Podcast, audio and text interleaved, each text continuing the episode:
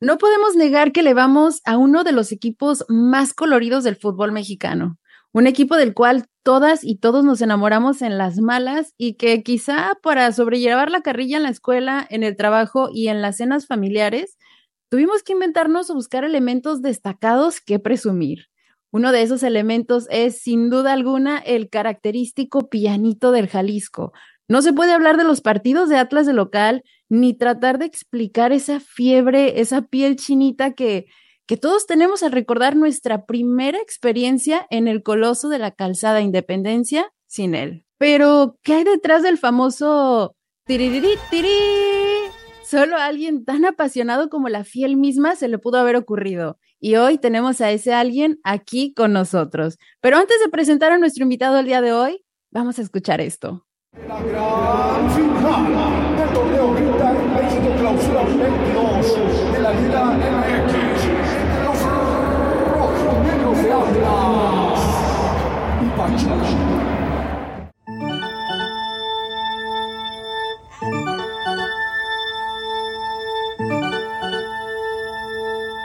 Para mí es un gusto que hoy nos acompañe mi amigo Andrés, que además, déjenme les presumo, desde el día uno en que decidimos que íbamos a arrancar con este podcast, lo buscamos y él ahora sí que casi, casi fue quien nos dio la patadita de la buena suerte, autorizándonos el uso del pianito para este espacio. Bienvenido Andrés, ¿cómo estás?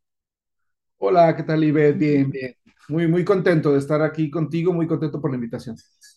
No, hombre, de verdad que estoy muy emocionada, ahora sí que invitadísimo de lujo, gracias por tu tiempo y, y estoy muy ansiosa ya por saber todas las anécdotas que nos vas a contar. Así que vamos a regresar a un poquito antes del pianito. Este, todavía no nos cuentes ahora sí que la magia de, de cómo nace esto que, que todos los aficionados a los zorros hemos escuchado hasta hoy. Primero, ¿cómo llega Andrés a la cabina del Estadio Jalisco? Ah, bueno, este, mira, pues prácticamente nací ahí, porque mi, mi padre, mi papá, trabajó ahí desde el 68, por ahí. Este, y pues ya desde que estaba chiquito, mi padre trabajaba y me llevaba. Entonces, este, a él lo dejan de encargado de la cabina de audio. Eh, y él me lleva a mí como es un escuincle, ¿no? Como, como, como un chavito ahí a inventar. La verdad es que mi papá, por llevarme, me inventó ahí un puesto. O sea, mi puesto era yo activaba los marcadores anteriores que había, que eran de foquitos, que estaban en la parte de arriba del estadio, que no te tocó a ti y que de hace mucho tiempo, estamos hablando de los ochentas, este, eran unos marcadores donde se ponían las letras de los jugadores con, con letras, o sea, con letras como tal, y subían unos chavos, armaban los nombres de los jugadores hasta arriba con unas, con unas este, letras. Y eh, era un marcador de foquitos, ¿no? Pero nada más era el puro marcador, o sea, había de un lado, el, estaba el gol del local, gol de visitante, y estaba, este, pues, el, el reloj, ¿no? En medio. Entonces, eh, mi papá, me acuerdo que eh, mi papá me decía, no, mira, tú te vas a poner aquí, tú vas a, a encargarte de esto, ¿no? Y ya cuando arrancas el marcador y luego cuando noten, pues ya le pones ahí el 1, el 2, el 3, ok, a los hechecitos, ¿no? Bueno, entonces ahí me la pasé prácticamente pues ahí la, desde niño, ¿no? Era como, como mi, mi hobby, que lo sigue siendo, pero empezó a ser así como mi segunda casa desde que yo era un chamaquito. Ah, independiente, pues de repente mi papá, pues que había algo que de, de pintar ahí en el estadio, ¿no? Que solicitaban gente, ah, pues yo iba y te, te digo, tenía yo como unos, desde unos 13, 14 años. Y ya, este, con los años, ya empecé a meterme en lo que era, en lo que era este, el tema ya del, del equipo, del equipo como tal. Este, a encargarme ya de lo que eran los marcadores que siguieron después de, llega, llega el Mundial y pusieron unos marcadores en la parte de abajo del estadio, unos marcadorcitos muy pequeños que duraron muy poquito, unos mensajeros también de foquitos. Empieza el Mundial 86, ponen un, un este pequeño marcadorcito, ese marcadorcito tenía una computadora, una computadora que era muy viejita, o sea, era una computadora que se llamaba Commodore 64, ni siquiera era PC, o sea, eran unas computadoras viejitas que había antes. En aquel tiempo había, no existían como tal las PC, empezaban por ahí de repente la primer Mac y había Tandy, había este, e, esta computadorcita. Y esta lo que hacía era que controlaba este, el, el, el pequeño este, mensajero, se llamaba así, donde, eh, no sé si, bueno, si te toca ver, ver alguna vez un partido en el Jalisco del Mundial, en el Mundial va a aparecer ese marcador en todos los estadios. Es una tirita donde salen mensajitos corriendo de gol o este, de repente, no sé, Brasil, BS, Brasil, España, o etcétera, ¿no? Entonces, eh, en este caso aquí fue Brasil, Francia. Entonces, este, en esa computadora, que era muy viejita, venían, venían unos jueguitos unos jueguitos que, bueno, era uno de béisbol, era uno, el típico del, del ping pong, ¿no? Del pong, y hay jueguitos de, junto con el programa, ¿no? Entonces ahí yo de, pues digo, antes del partido, pues ahí estaba yo con los güeyes. Lo que empezaba el partido, ponía la música, porque ponía la música. Eh, recuerdo que, que mi papá de repente se molestaba conmigo porque yo ya ponía caifanes, y mi papá, no, ¿cómo pones eso? No, pues es música del diablo. o sea, anterior, anterior a mí, pues era tiempos más serios, ¿no? Este, ahí en el estadio, de repente solo se ponía música de, de bandas, pero de, de banda, banda de marcha de banda. Tu, tururu, tun, tururun, tun, tun, tun, tun, tun, tun, y, y entraba la gente, ¿no? Y mi papá de repente empezaba a poner que, no sé, música de Rocío Dúrcal o de tríos, o no sé. Entonces llega, llego yo, ahí de ocurrente, y empecé a poner música. La música, eh, como hago ahorita, no es tanto la que me gusta. O sea, pongo la música que se esté escuchando en el momento. Entonces pasó el tiempo y pues ya ponía música del momento, o sea, del momento. Uh -huh. para que la gente le gustara y estuviera más agradable ahí en el estadio. Entonces, ponía la música y ya, yo aquí jugando, ¿no? Entonces, cuando jugaba con el, con el jueguito este de béisbol, cuando metió un home run, pues monito, monito, tú, este, se oía el tiriri, tiriri.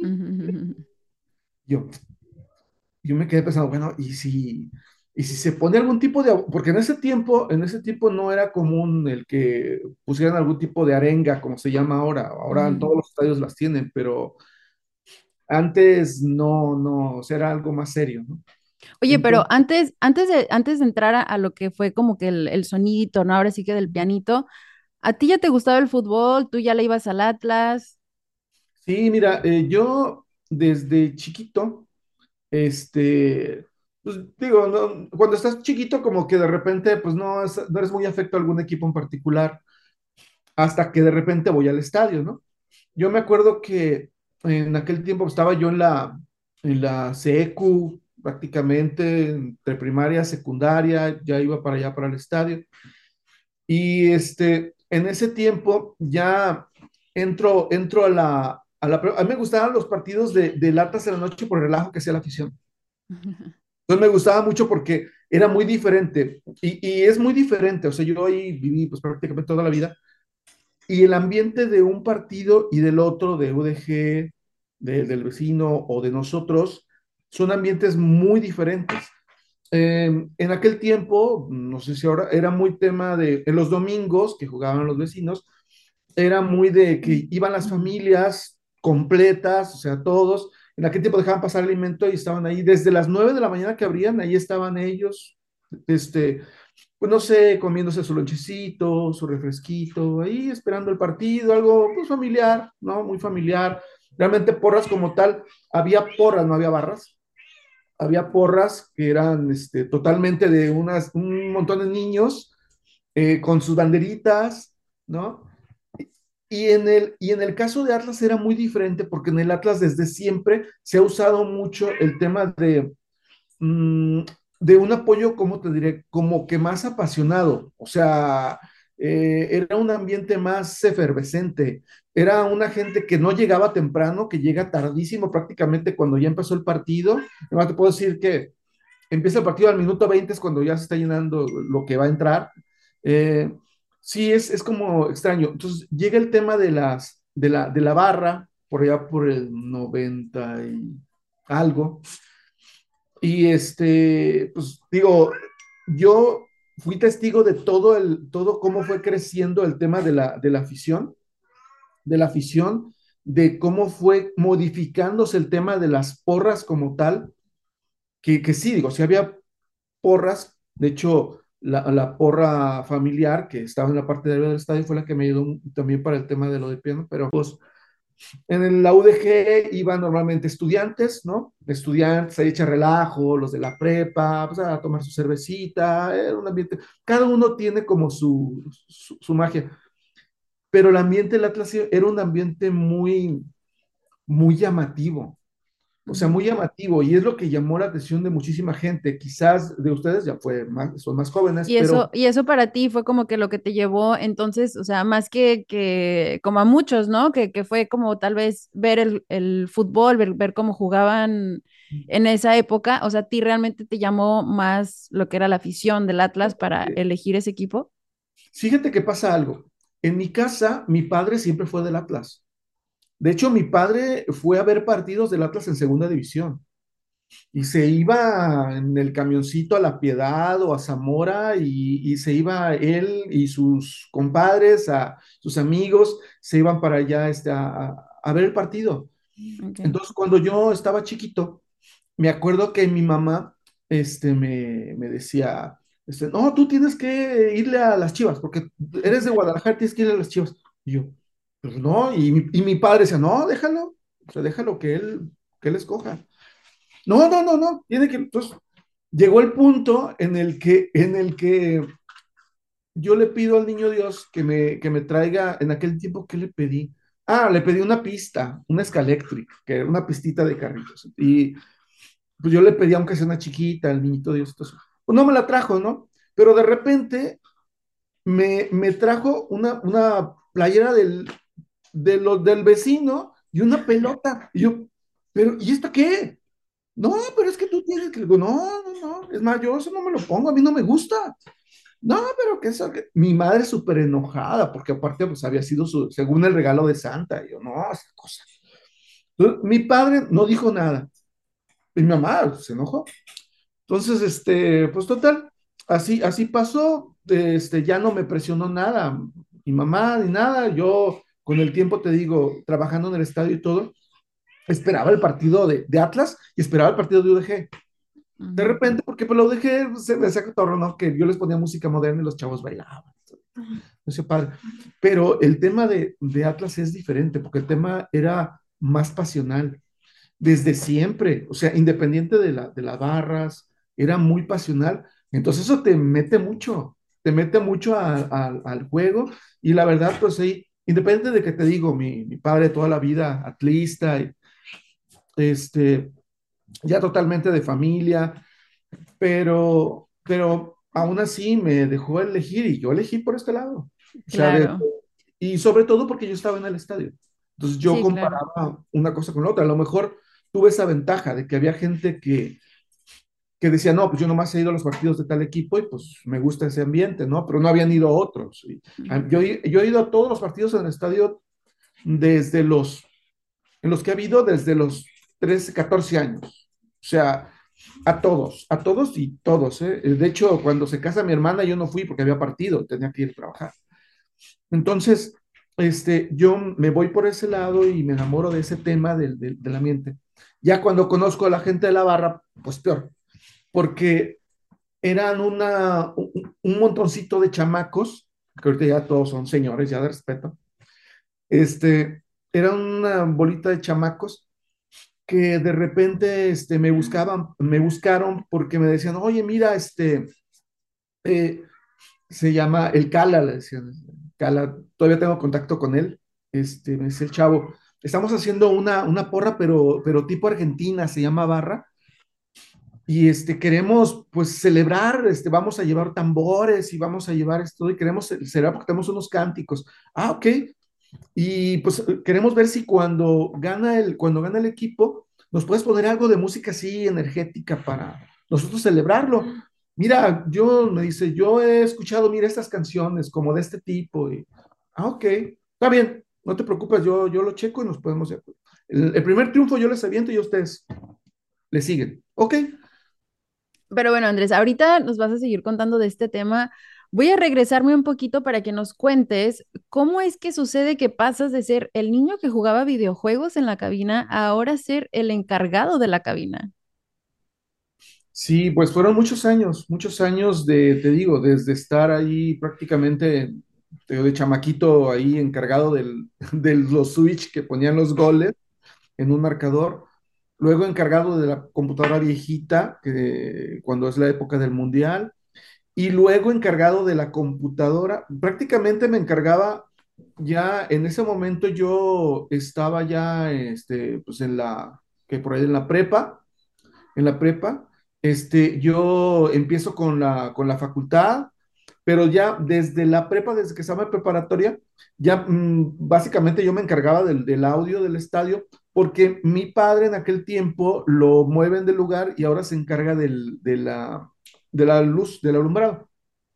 Le ofrecen por ahí puesto del alumbrado, entonces él ya tenía que estarse moviendo para, para alguna emergencia. Este, hasta hace poquitos años era muy común apagones eh, aquí en, en el estadio. Ahorita pues ya con los LEDs pues, ya no es, es, digo, menos complicado, pero aún así, aún así, este, pues eh, era un puesto que tenía que estarse moviendo, entonces tenía que dejar a alguien, entonces yo me quedaba, entonces llegaba tempranito, igual que llego ahorita, muchas horas antes, ponía música y todo, Luego prendía el equipo de pantallas, luego me encargaba de las pantallas. Eh, ya luego vi que sí necesitaba yo a alguien para que me ayudara con las pantallas durante el partido. Este, entonces sí, me, ponen a una persona ahí que capacito. Entonces yo me encargaba, igual que ahorita, me encargaba hacer de muchas cosas. En ese tiempo yo hacía los, los, este, los anuncios que aparecían en las pantallas, que eran por píxeles y todo, de determinada cervecería o, o los monitos de gol. Aquel tiempo había unos monitos que celebraban el gol, pero con unas como siluetas así medias pixeleadas. Digo, puros foquitos. Esas yo las hacía mm, hacía pues las, las animaciones, los, las imágenes, y también me encargaba de acá de lo que es el audio, de ecualizar a Rafael Almaraz cuando llegaba, llegaba Almaraz, yo me encargaba ahí de, de que se escuchara bien. Este, ahorita tengo el, pues tengo, digo, he estado yo muy orgulloso, por decirse, de que pues prácticamente el Jalisco es, es del, el, el estadio, por decirte que de los pocos estadios que se escucha claramente lo que habla el locutor en la televisión. Eh, normalmente no tenemos la, la, gran potencia quizás de otros estadios, pero, pero sí he tratado de configurar todo para que sea muy claro el audio del estadio. Y Almaraz, pues prácticamente ahí, que hacía su trabajo muy bien, se escuchaba muy clarito y pues prácticamente lo oía todo México, ¿no? Almaraz Sí, y creo su... que Ah, hasta, hasta la fecha, ¿no? Sigue como que retumbando su voz de repente, ¿no? Cuando sí, queremos hablar de, ¿no? Que, que las carnes Garibaldi, cosas así, ¿no? Porque se escuchaba todavía, tan claro, incluso que yo, yo lo he mencionado, ¿no? En otros episodios que mi abuelita pues vivía a dos, tres casas del Estadio de Jalisco y, y me encantaba sentarme afuera, ¿no? Y escuchar todo esto, o sea, incluso afuera del estadio se seguía entendiendo lo que él seguía diciendo, ¿no? claro. Pero, pero bueno, antes de, de seguirnos alargando, cuéntanos ahora sí, porque estamos ansiosos por saber cómo nace el famoso pianito. Ah, pues te comentaba que por ahí andaba yo de ocioso. Bueno, no, pues es que pues, son tres horas antes las que entro del partido, entonces pues, digo, pongo la música y todo, pues, ahí estaba yo jugando. Entonces se me ocurre, de ocurrente yo, tendría yo como 21, 22 años, 20 años, ponle. Entonces se me ocurre en un cassette, o sea, tenía, había una grabadora para que Almaraz escuchara el partido. ¿sí? O sea, ni monitores, ni, ni- no, no, no, había una grabadorcita donde él ponía una estación de radio, ¿no? Se ponía la estación de radio y yo escuchaba. E- Esa grabadora pues tenía una casetera, entonces con, con un cassette lo pongo a un lado de la computadora y dije, voy a grabar el apoyo, nomás para ponerlo, para ver qué onda. Entonces hago eso y lo grabo. Para grabarlo fue un cohete porque tenía yo que meter un home. Entonces, ahí estaba con el monito, pu, pu, hasta que de repente, y en friega, pu, agarraba ese tuc, rec, ¿no? Que no te tocó a ti, las caseteras, pum, rec, y, ¿no? Y hay que se grabara turú, y era, ok, lo grabo, y ahí lo tenía, hasta que quedó bien, ya, ah, quedó bien. Digo, Rafa, y ya, dime Junior, dime, así me dice, dime Junior, este, voy a meter un apoyo para el equipo. Lo voy a meter con un micrófono. Cuando usted no vaya a entrar, yo lo voy a poner a ver qué tal, a ver si les gusta. Está bien, está bien, tú, tú me dices, tú me dices. O sea, él no, no sabía o, o no quiso saber si estaba autorizado. O sea, la neta. Yo nada yo me lavo las manos, ahí tú, tú. Entonces, me acuerdo que en ese partido pongo, pongo la grabadora y pues pongo el micrófono. Y cuando, cuando este, viene, un- era un gol, yo creo que anotan un gol, y yo estoy, ¡plac! ¡plac! le pongo, ya dijo, dijo Almaraz, este, el anotador, el gol anotado por fulano tal, ¿no? Lo pongo y se oía el tiriri, tiriri, y todos, ¡ah! tiriri, tiriri, ¡ah! Gritaba la gente, más, ¡ah! Y yo, ¡ay, sí les gustó! ¡Qué chido! Tengo la ventaja de que en aquellos tiempos había como 128 dueños del equipo. Entonces, a uno se le ocurría una cosa, ver que uno decía, no, pues que va a haber un mariachi, como si tuviera que ver un mariachi con el Atlas, ¿no? Eh, otro, no, este, voy a llevar un grupo musical de, de, de, este, guapachoso, ¿no? Y, y otro, no, este, vamos a llevar una, unas bastoneras, o sea, había gente que se le ocurrían ahí cosas, ¿no? De repente. Entonces tenía esa ventaja, porque a final de cuentas lo pongo y pues los socios se han de haber quedado como que, ah, caray, pues a alguien se le ocurrió, ¿De quién fue la idea? Claro. ¿Quién sabe quién será la idea? Pues bueno, lo pongo, ¿no? Entonces, ah, bueno, entonces me voy. ¿Te acuerdas que te platiqué que antes también había porras? Ujú. Los chavos de la barra, pues estaban ahí abajo. Entonces, que eran poquitos, pues, estaban ahí abajo. Entonces me voy, me voy, este, cuando vi que llegaron el siguiente partido, eh, me organicé.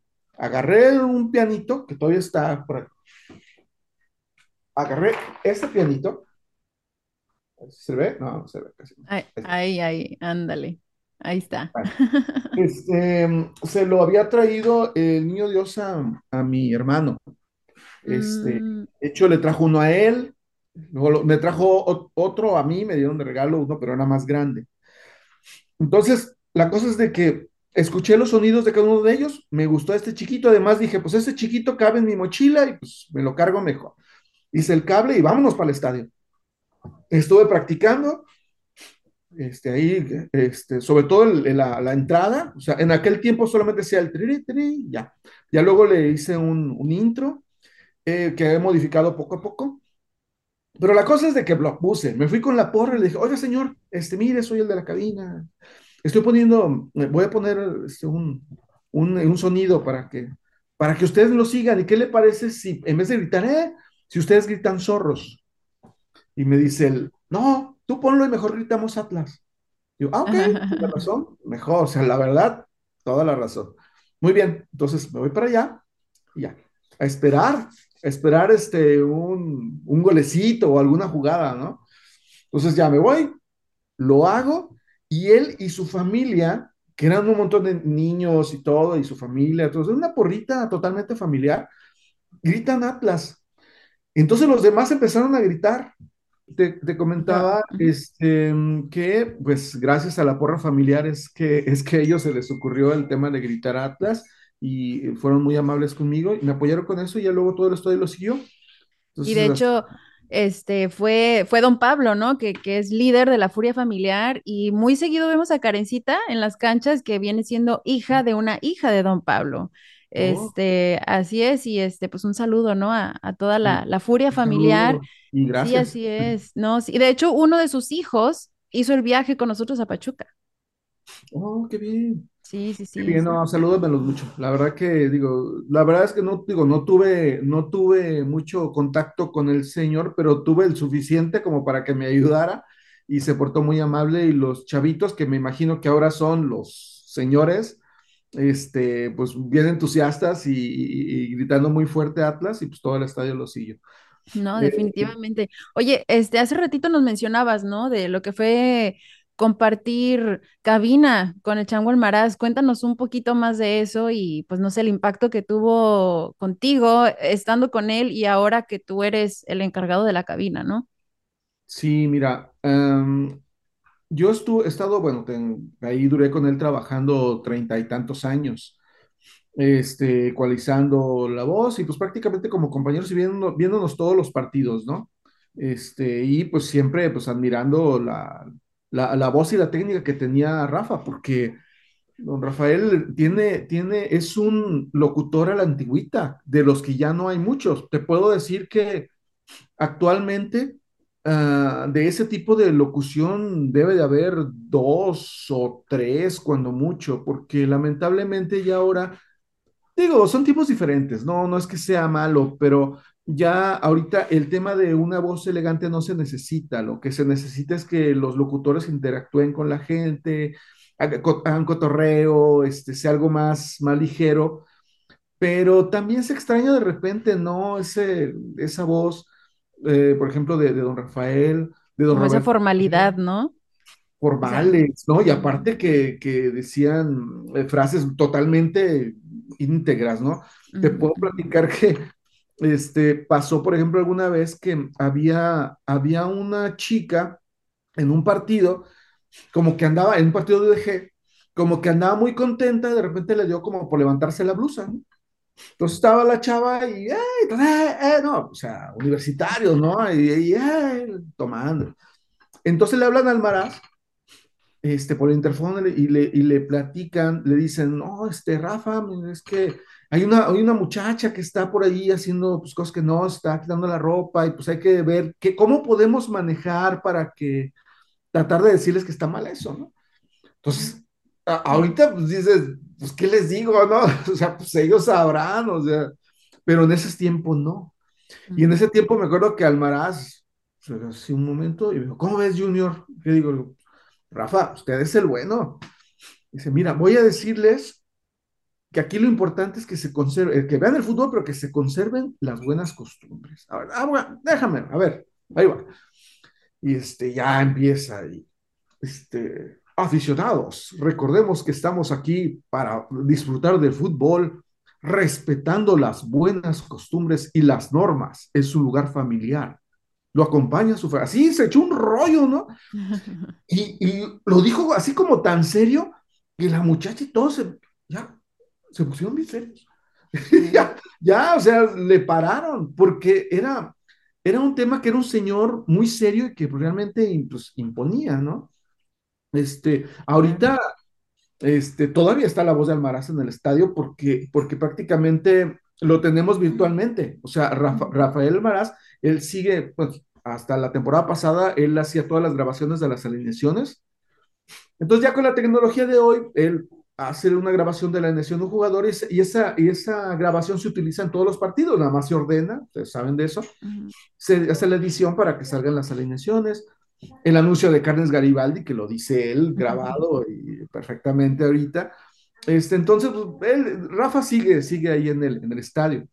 Ahora, Claro. sí, eh, hubo un momento en el que entra la nueva era, la nueva era de la nueva locución, donde actualmente los locutores eh, arengan mucho. O sea, tú puedes ir a, tú has ido a todos los estadios, no sé en Estados Unidos cómo se maneje, pero hoy ya no es con el número uno, no, es con el número uno, fulano de tal, con el nueve, Julio, César Furs, o sea, ya es así, ¿no? O sea, entonces en su momento a, a Rafa no le gustaba mucho eso. Él decía que él era locutor, no animador. Entonces, él de repente con esos temas no se sintió a gusto. Entonces, al final, este, él decidió no, no ir ya con, con Atlas este, y, pero de alguna manera eh, se le tiene mucho cariño al equipo, ¿no? Le tiene mucho cariño al equipo, este, tanto, tanto que a Rafa alguna vez, alguna vez este, comentó en una entrevista que él era más anti el vecino que atlista, entonces eso provocó que ya no estuviera en los partidos de, del vecino. Entonces digo, él era un señor, ahora sí, hueso colorado, hueso colorado y muy sincero. Entonces, así como es, como te estoy platicando que era sincero, pues habló con las personas también de Atlas en su momento, que era otra directiva, no es esta directiva, era otra, y llegaron al acuerdo de que pues él ya no, ya no iba. Eh, ujú. ahorita con la nueva directiva te digo que ha hecho grabaciones y, y ya es, Rafa ya debe de tener unos 80 y algo años, unos 80 a lo mejor. Este, y ya él batalla con, un poco con sus rodillas.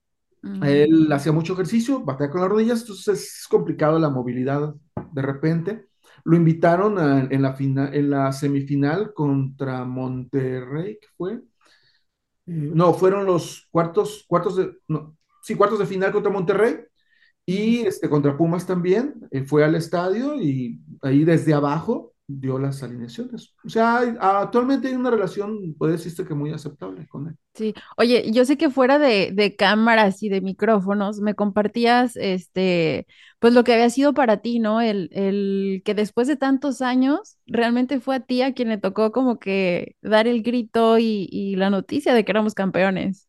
Sí, te platico. Cuando viene el tema de la, o sea, bueno, venía la nueva directiva, la nueva directiva por ahí, este, la directiva de, de Azteca contrató a una persona que era, era este, un Gio de cancha, o sea, los, los que están en la cancha haciendo las activaciones. Entonces lo contratan y empieza a ir este, como locutor. Viene el tiempo, digo, independiente de que a mí me ha tocado desde que estaba chamaco, de repente que no podía embarazo, me tocaba a mí darle lesiones, en su momento a mi papá. O sea, nosotros digo, ya lo hemos hecho por mucho, pero, pero sí, este, toca el tema de Atlas, de que entra este, esta persona, este, José, entra como locutor, pero luego viene la pandemia.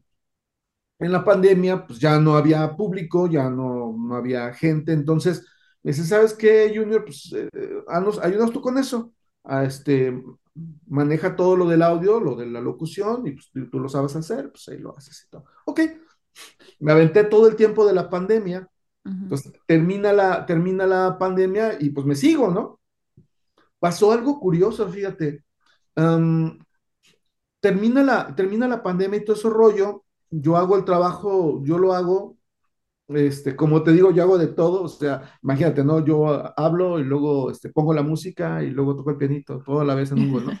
Pero la, la cosa es de que lo hago y, y de repente este, me, dice, me dice la directiva, ¿sabes qué? Vamos a, vamos a poner un locutor, tú te la pasas, pareces, pareces pulpo haciendo de todo, vamos a poner un locutor y una locutora. La locutora va a dar los anuncios y el locutor la parte, la parte de deportiva, ¿no? Ok, bueno, está bien. Entonces, resulta que lo hace este chavo, lo hace, lo hace en un partido y al partido siguiente me dicen justo antes de, esto es muy raro, o sea, justo antes de empezar el partido, el siguiente estaba ya el locutor allí, todo listo y todo, y vamos a empezar, yo pongo la música, mi pianito, todo el rollo, todo listo, ven, me hablan por radio. Eh, Junior, eh, avídate tú las alineaciones, por favor. Ok, bueno, está bien. Me aviento. Y el otro locutor se queda así. ¿Qué pasó? Entonces yo ¿Y no voy a...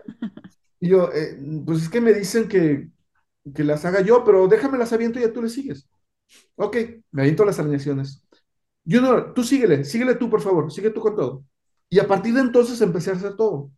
Cuéntanos también, o sea, tú ahí en donde estás ahora sí que como espectador VIP, ¿no? Si se puede decir así, el papel que ha jugado la Fiel en todos estos años y que ya sabemos que pues nos aguantamos las malas y las peores, por fin vinieron las buenas. ¿Cómo lo vive Andrés? Es que es bien difícil. Es difícil porque, bueno, a mí me ha tocado de todo, digo, siendo atlista estás acostumbrado a que te pasen cosas de repente muy tristes o de repente muy buenas. Entonces, este, eh, la cosa es de que ya estando ahí en la, en la cabina es complicado porque, por ejemplo, toco el pianito y de repente hay partidos en los que hay mucho nervio y yo con las manos todas sudadas, o sea, llega el momento que me equivoco, eh, o llega el momento en que, como te bueno, platico alguna vez contigo, este, de repente me, me pedían ya como, como voz, de, voz oficial de Atlas, en esos campeonatos me pedían que dijera algunas menciones que me quebraban la voz. Sí, entonces es, es complicado, o sea, no, no es uno de palo, ¿no? Y de repente, sí, este, el, el tema de, el tema de, este, de poder aguantarte, aguantarte o hacer tu trabajo lo más profesional posible. Quienes estuvimos en la final, llevamos en el corazón aquel momento en el que todos levantamos la fotografía de algunos de los atlistas que estaban alentando ese día desde el cielo. ¿Cómo viviste tú ese instante? Eh, me mandan un texto de arriba donde dice, en la final, en estos momentos levantemos la imagen de todos aquellos que murieron y no pudieron llegar a este, a este, a este día, ¿no? Entonces, estoy leyendo el texto y empieza la gente a levantar las fotos de la gente que murió. O sea, no manches, o sea, eso no, no, no cualquiera lo aguanta. Yo estaba diciéndolo y la, la neta es que se me quebró la voz, o sea, porque estás viendo todas las personas que las dejaron pasar con las fotos de sus familiares. Se fue, y yo cometí el error, siempre repaso todo lo que tenía que decir y cometí el error que eso no lo había visto y en el momento lo digo y me quebré muy feo. O sea, ahí sí. Claro. Eh, eh, pasaron muchas cosas en ese día de León eh, muy, muy fuertes, muy fuertes claro, claro. este, para la gente y todo. Y la gente piensa que solamente bueno, tú, ellos lo viven, ¿no? Allá, este, y todo muy, muy, muy fuerte, ¿no? Entre, entre todos, haciendo una gran masa, todos riendo, todos apoyando, todos brincando. Pero la gente que estamos acá, arriba en el staff, lo sentimos, lo sentimos también, pero quizás más fuerte, porque nosotros tenemos la presión, la presión de que todo lo que ellos están disfrutando salga bien. Es una adrenalina, o sea, porque estás, estás consciente de que yo tengo, que hacer que todo salga bien, que el, que himno salga, salga bien, que el chamaquito que habla así se escuche, que la música sea en el momento adecuado, que en decir la frase en el momento justo, en mandar los videos para que la gente se emocione. Eh, todo ese tipo de coordinación lo hacemos desde la cabina y es un estrés bonito porque es, estás así, o sea, todo el tiempo estás como tú lo sabes, como un estudio de grabación. Vamos con esto, 3, 2, 1, vamos con el otro, 3, 2, 1, manda el otro, entras, entras, 10, 9, 8, ok, vas tú. O sea, entonces, estamos si a eso, a todo ese estrés, le sumas que tu equipo está a punto de romper con una sequía de 70 años, es bien complicado. Claro, entonces, claro cuando, cuando de repente, como tú, como tú dices, nosotros somos espectadores, pero somos espectadores haciendo que los demás disfruten más el espectáculo. Entonces tenemos que hacer cosas, tenemos que hacer cosas y en el momento justo. Entonces, el día de la, en, en la final, con toda esa adrenalina, con todos sus sentimientos, este, pues hacer el trabajo, prácticamente yo me quedé ronco al medio tiempo. O sea, eh, sí fue, fue complicado. Y luego también este, los nervios de las manos para tocar lo del pianito, este, fue, fue complicado, fue duro, pero fíjate que como tú dices, cuando al final me toca a mí, o sea, veo el texto, este, que le tomé una foto, por cierto, que te la compartí. Aquí se las vamos a poner en pantalla para que la vean. De lo que iba a decir en el momento en el que ganaron, digo, había otro texto que, que iba a decir en caso de que no, lógico, Qué bueno que nunca se dijo, pero, pero ese texto me toca a mí decirlo y cuando, cuando lo estaba diciendo que yo ya prácticamente no tenía voz porque me pidieron que estuviera alentando al equipo todo el tiempo, este, y gritando y con las porras y venga, y arriba latas, este, estaba yo en eso y de repente cuando me toca a mí decirlo ya prácticamente sin voz, es cuando te digo que ya también se me, se me quebra la voz y me acordé de Almaraz ahí fue cuando, cuando me acordé mucho de él, porque ya prácticamente ya estaba así como la de ya había poco pasado, porque va a terminar el partido. Era la alegría, pero me acordé que a Rafa no le tocó, ¿me entiendes? Entonces sí, sí sentí de repente pues un poco, digo, disfruté mucho el momento, para mí fue algo muy bonito, pero sí sentí un poco feo por ese tema, porque por Rafa estuvo cincuenta y tantos años como locutor del estadio y nunca le tocó decir eso, ¿no? Entonces, este, a mí me toca dos veces, o sea, me tocan dos finales. Entonces, la verdad digo, es, es, una, es una experiencia, sobre todo desde el punto donde lo vivimos nosotros los del staff. Y yo, pues de alguna manera ahí de, estando en el, en, en, el rollo, o sea, fíjate que um, hace poco vi un, eh, en Twitter publicaron un gol publicaron el gol de, el gol de Quiñones, ¿te acuerdas? El de Pachuca. Mm, claro. Que a todos nos, nos encantó y nos hizo brincar, ¿ok? Lo, lo, este, lo ponen y, y a mí me, me dio un, un, o sea, me dio, se me puso la piel chinita porque en el video viene el gol de Quiñones, luego yo grito el gol de Quiñones, digo que el gol de Julián Quiñones y ya, todo el rollo, y luego toca el pianito, entonces a mí se me hizo muy chido porque yo de alguna manera puse un pequeño mini granito de, y me, me escuché o me trajo un recuerdo bonito de lo que yo estaba haciendo en el momento.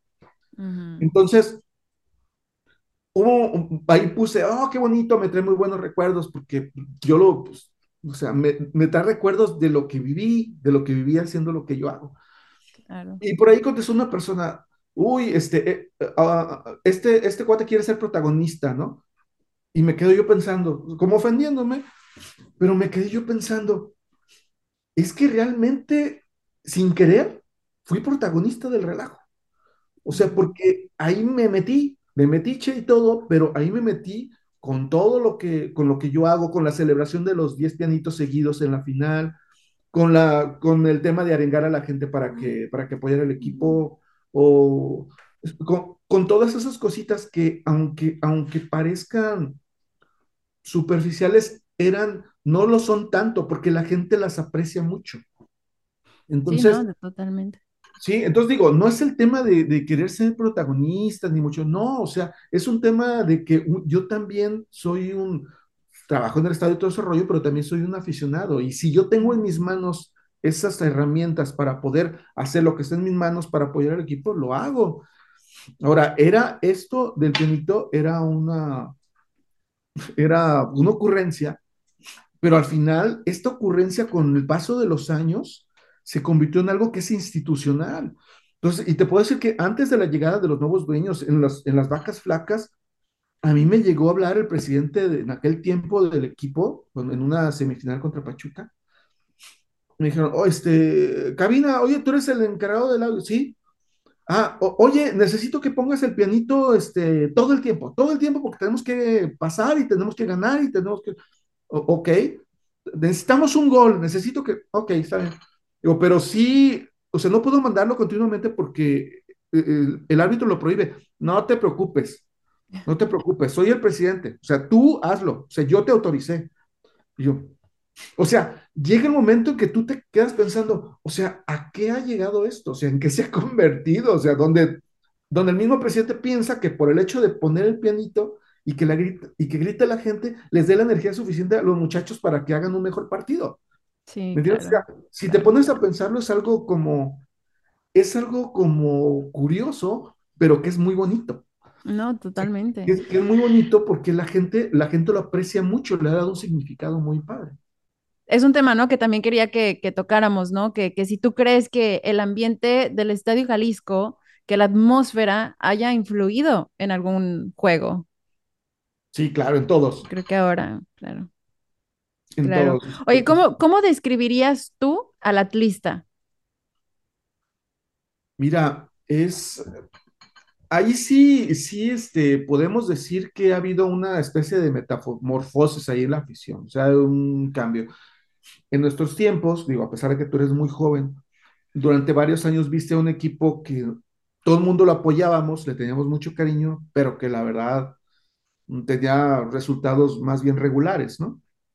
Entonces, lo más que nos tocó ver a nosotros es, o sea, ya conscientemente la final de la generación dorada, ver a Cabuto parar una penal en, la, final, en la tanda de penales, que yo lo felicito acá, que lo veo por eso, pero era lo más, lo más que habíamos visto, y, pero era tanto la, las ganas y el sentimiento de arropar al equipo que se nos hace algo muy importante. A lo mejor otros equipos decían, Ay, nosotros hemos Cruz Azul, hemos pedido cinco o seis finales y pues nosotros eso no nos interesa. Bueno, a nosotros sí nos interesaba, porque nosotros nos sentíamos un equipo que en su momento era un equipo que estaba normalmente peleando abajo, que estaba con recursos muy limitados, tratando de conseguir lo que podía con lo que tenía y que a veces lo conseguía. Entonces, ese, ese ambiente de, no de pesimismo, sino ese ambiente de, de ayudar al que sabemos que a lo mejor no puede, sea, va por ahí, el arroparlo, el, el es mi equipo, yo, yo no tiene con qué, pero yo trato de, de, de que note que aquí estoy detrás de él. Ese tipo de situaciones hacía que la gente le tuviera tanto cariño al equipo. Ujú. Ahorita hay un ambiente un poco diferente porque están los, los viejos atlistas, puede decirse, los, ¿cómo, ¿Cómo, cómo me decía este, Aquino? Me decía AC y DC, es antes del campeonato y después del campeonato. O sea, el atlismo DCE después del campeonato. Hay muchos chavitos que vivió algo muy bonito a- al ver ganar a su equipo, vivió algo muy bonito que los de ACE, los de antes, no, no soñábamos. Entonces, eh, sí, los, los atlistas desde siempre han sido demasiado pasionales, o sea, demasiado, demasiado pasionales. Y no, no me refiero al hecho de estar eh, gritando todo el partido o el hecho de estar agrediendo, no, no, no, no. Pasionales en el tema de, de que desde siempre, aún con los malos resultados, aún con Georgie Welcome y ese tipo de jugadores, este, aún con ellos, la gente se apasionaba por, por, por apoyarlos. Y había en ese tiempo, esa misma pasión creaba un vínculo que en su momento a mí me tocó ver a Lavallén y a, ¿quién era? No recuerdo quién era el otro jugador, en la barra. Ah, O sea, porque estaban lesionados y se fueron a la barra para alentar porque estaban lesionados y no podían jugar. O sea, ese tipo de situaciones se vivían anteriormente y crearon un- un- una pasión, un, un cariño muy fuerte. Ujú. Ahorita pasa algo curioso, es adaptarse, es adaptarse a que los anteriores dicen, "Pues yo lo apoyaba siempre, o sea, por mí perdía, pusimos récord de más minutos sin anotar gol, o sea, pusimos récord del equipo más goleado. Y yo lo seguía plantando cada sábado, ¿me entiendes? Y ahora los de ahora dicen, no, pues es que nomás ganaron el campeonato y luego de repente el campeonato que siguió, del bicampeonato del que siguió, pues estuvieron abajo y súper mal. O sea, hay, hay, quizás esa metamorfosis, ese cambio debe de, debe de, de entenderse o debe de tenerse un poco de paciencia para los dos para los que dicen, no, a mí me gustaba más cuando estábamos abajo y la gente era muy apasionada por el equipo, a los de que, ay, no, yo quiero que vuelvan a, a, a ser campeones, ¿me entiendes? Como que estamos en una etapa de, de, de cambio. Claro, es que, es que ya, ya, ya llevábamos como que un, un ritmo de vida, ¿no? Como que ya era una, ¿cómo se le llama? Pues sí, como un estilo de vida, ¿no? El que llevaba el atlista. Y, y después, ¿no? Del, del campeonato, el bicampeonato, como que, pues aparte de que empiezan a, a salir más seguidores del equipo y demás, que bueno, se convierte, ¿no? Como que en un equipo de moda, si tú quieres, ¿no? En, en cierto momento. Y probablemente, pues bueno, para muchas personas eh, se empezaron a hacer como más exigentes, ¿no? Se puede decir con, con el equipo, a lo mejor sin conocer realmente como, como esta identidad, ¿no? Que ya tenía la fiel como tal, ¿no? Y por qué se llamaba la fiel y, y demás, ¿no? De tantos años que nos estamos aguantando, este, pero también creo que es muy importante pues no perder, ¿no? Como esta identidad que, que identifica tanto y que identificaba tanto a, a la fiel, ¿no? Como tal. sí, y que no haya, mira, yo veo desde mi punto de vista que te digo que pues, he convivido con, con el estadio, con la afición en el estadio toda la vida, hay, hay como un tema de que hay cierto, cierto, no, no, quizás no resentimiento, pero cierto sentimiento donde las personas de antes que apoyaban antes, los viejos atlistas, sientes resentimiento porque los nuevos de repente llegaron con el campeonato, ¿me entiendes? Y los nuevos ahora tienen cierto, así como que yo me quiero separar porque yo, este, yo prefiero un equipo ganador, entonces, ¿me entiendes? Entonces, como al, en el momento que entendamos que que los, los viejos artistas que iban siempre antes eh, también deben de convivir con todo mundo, porque todos somos básicamente la gente que apoya al estadio. Este, en ese momento va a empezar a regresar la gente al estadio, porque es un tema ahí más bien, te digo, de mm, psicológico, un tema ahí como de adaptación. Acabo de ir a Aguascalientes y en Aguascalientes llenamos el estadio, o sea, Ujú. con gente de Atlas. ¿Por qué allá sí ¿Y por qué aquí no? Por ese tema, por el tema de que, ay, es que mm, yo soy más tradicional, yo la verdad, eh, con ellos no convivo mucho, ¿me entiendes? O sea, hay, hay como un tema ahorita que se está apenas acomodando, pero vas a ver que con el tiempo, con el tiempo, y pues esperemos que el equipo pues mejore, este, con el tiempo se va a ir adaptando y vamos a volver a lo que, a lo que era, que ya prácticamente pues todos, ¿a qué vamos? Pues vamos al estadio a alentar al equipo, que la verdad es muy bonito ver independiente del Estadio Jalisco, ver en otros lugares que tú lo has visto, a personas que viajan en familia desde súper lejos. A ti te ha tocado verlos en los aviones. Sí, no, no, a mí me ha tocado viajar incluso, ¿no? Con las mismas familias, o sea, que, que ya saben que seguimos al equipo, que ya nos contactan directamente para, para hacer el viaje, ¿no? Con, con nosotros, porque saben que es un ambiente muy familiar. Yo cada episodio lo menciono, ¿no? O sea, siendo mujer, lo difícil que fue como que el, el tener ahora sí que esta seguridad o esta confianza de de ir a un estadio sola, ¿no? O sea, por decirlo así, ¿no? Que no iba mi papá, mi mamá de la mano cuidándome, ¿no? Este, y pues obviamente es algo que yo también quiero compartir muchísimo, ¿no? En, en el podcast. Y, y, ha sido increíble, o sea, el ver cómo, como dices tú, vienen de otros estados, de otros países, ¿no? Y vengo con mis hijos, vengo con mi familia, ¿no? Y, y ver cómo planean como que ahora sí que, que hasta, hasta sus, sus tours, ¿no? Sí, sí, sí, de hecho, mm, eh, te digo, es, es, es un tema que este, nos estamos apenas acoplando a los nuevos tiempos. Eh, ahorita la zona de la, de la barra, como tal, pues, van 15 personas, ¿no? Porque se supone que deben de registrarse. Uh -huh. Pero eso creemos todos. La gente de la barra está al lado. Uh -huh. O sea, la gente de la barra está sentado al costado. O sea, tú ves el huecote que está ahí donde estaba la barra y casualmente ves a todos los del lado cantando y parándose y alentando. Porque ellos de alguna manera, este, es su manera de decir no estoy de acuerdo con cierta cosa, pero yo aquí estoy. Entonces, esas mismas personas, como tú dices, son las que de repente se topa uno en un viaje como Aguascalientes, en la carretera, donde ves a niños chiquititos con su playera, ¿no? Señoras, eh, jovencitas con el novio, o sea, algo muy familiar, es muy padre. La, la, afición del Atlas es muy especial, igual que a lo mejor son diferentes todas las, todas las aficiones, ¿no? Eh, al final, al final, este, lo que, lo que interesa es que la gente se la pase bien con su equipo y a la gente que va a ver al Atlas le gusta ese ambiente, le gusta el ambiente, le gusta estar alentando, le gusta estar cantando, por eso es de que nos hemos metido de repente como afición en varios temas donde vamos a otros estadios y dicen, es que están prohibidas las barras. Es que no somos barra. Uh -huh. O sea, todos andamos uniformados porque nos guste de rojinegro y todos nos sabemos las canciones. Entonces, empezamos a cantar, no necesariamente porque somos la barra, que sí están ahí también mezclados, pero hay muchísima gente que va y se sabe las canciones ya. Exacto.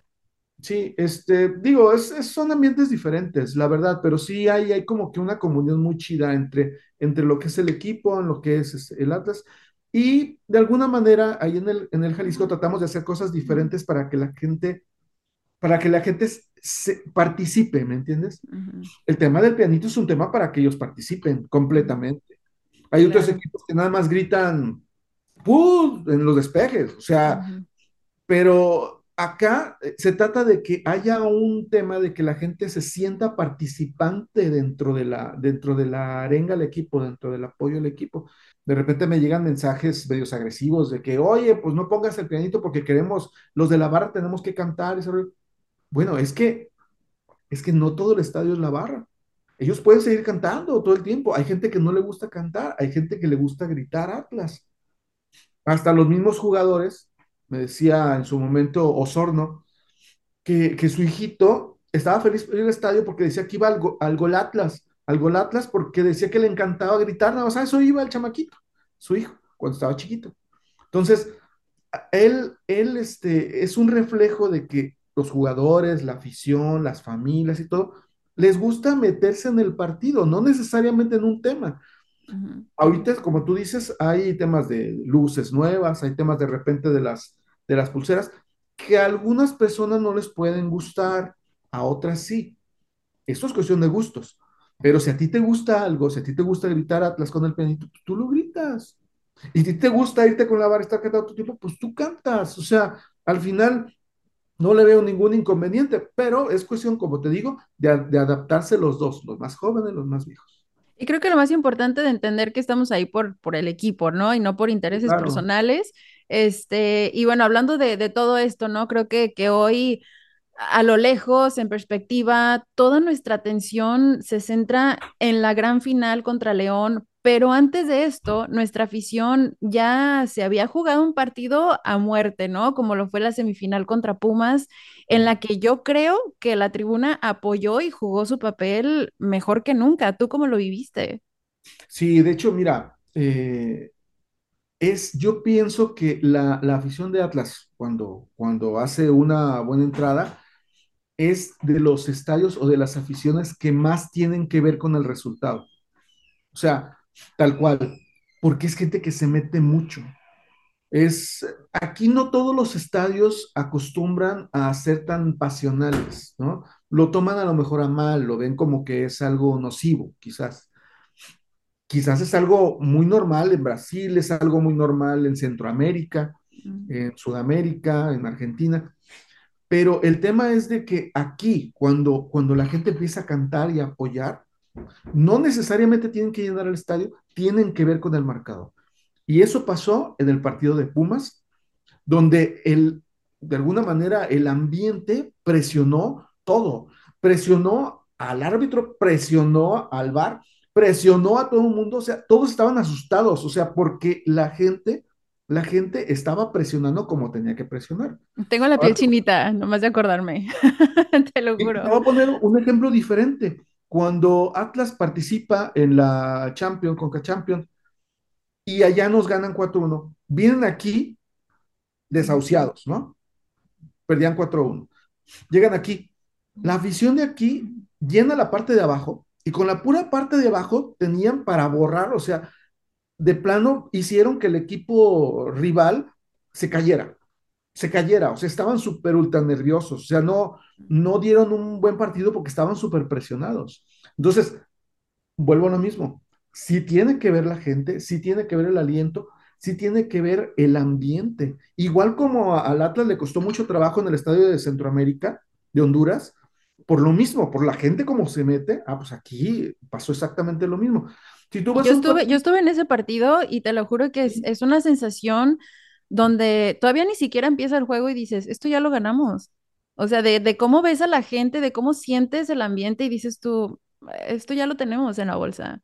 Ah, Por, sí, ma- por muy imposible que parezca, ¿no? Pero es como, como dices tú, o sea, es algo que, que, que se transmite, ¿no? Desde arriba, desde acá, desde la tribuna y que pues ahora, ¿no? Que, que vemos que, que realmente sí tiene un efecto, ¿no? En, en claro, los jugadores en lo la tiene, lo cancha. tiene, por supuesto.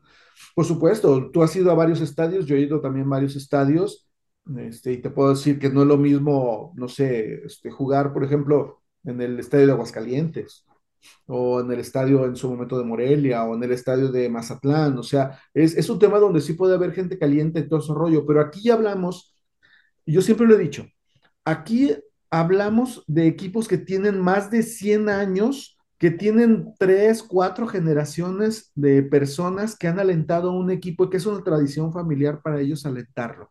Lo siente como parte de su familia.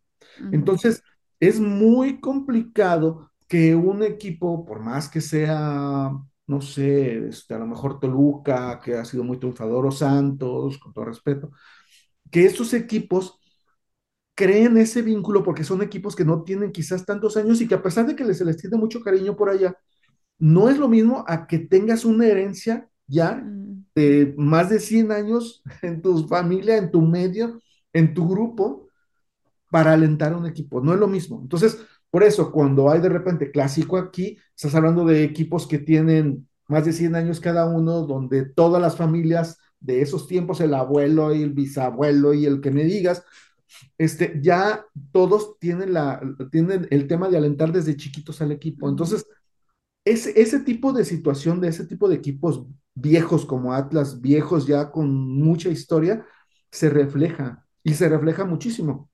Pues te digo que todos los que son aficionados estaban acostumbrados al, al AC, al antes del campeonato, están sufriendo ahorita una especie de adaptación, de adaptación a, a tratar de, de, de, convivir con los nuevos aficionados y pues poco a poco se va a dar, se va a dar ese, ese cambio, pero sí, ve- ven los partidos, o sea, tiene que ver muchísimo la afición con los resultados.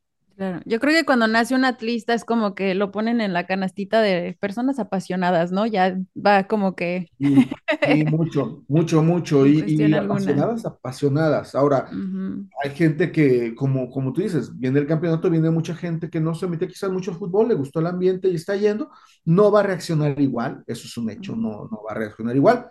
Puede ser un aficionado que vaya al estadio, que vaya, que se la pase bien, que se tome una selfie, ¿no? Que, que la comparta, que esté alegre, que esté contento comiendo. Está, y también es bueno.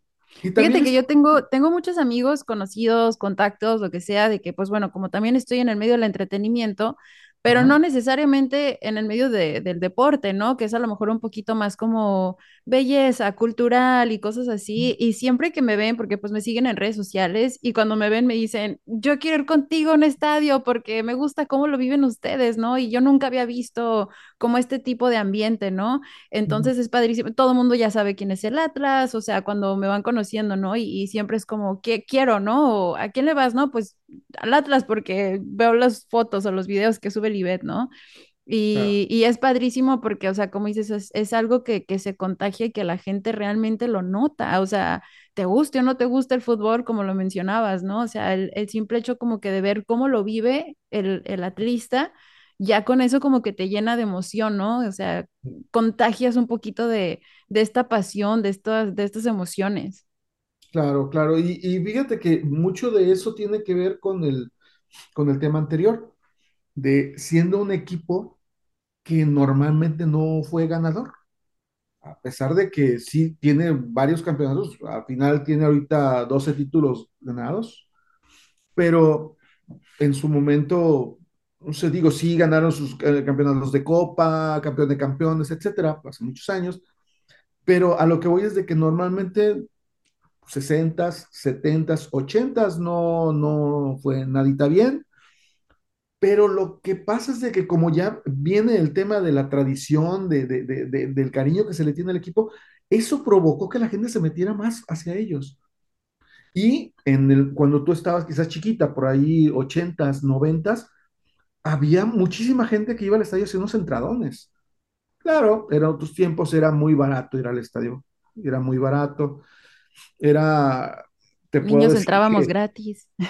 Sí, no, los niños entraban gratis.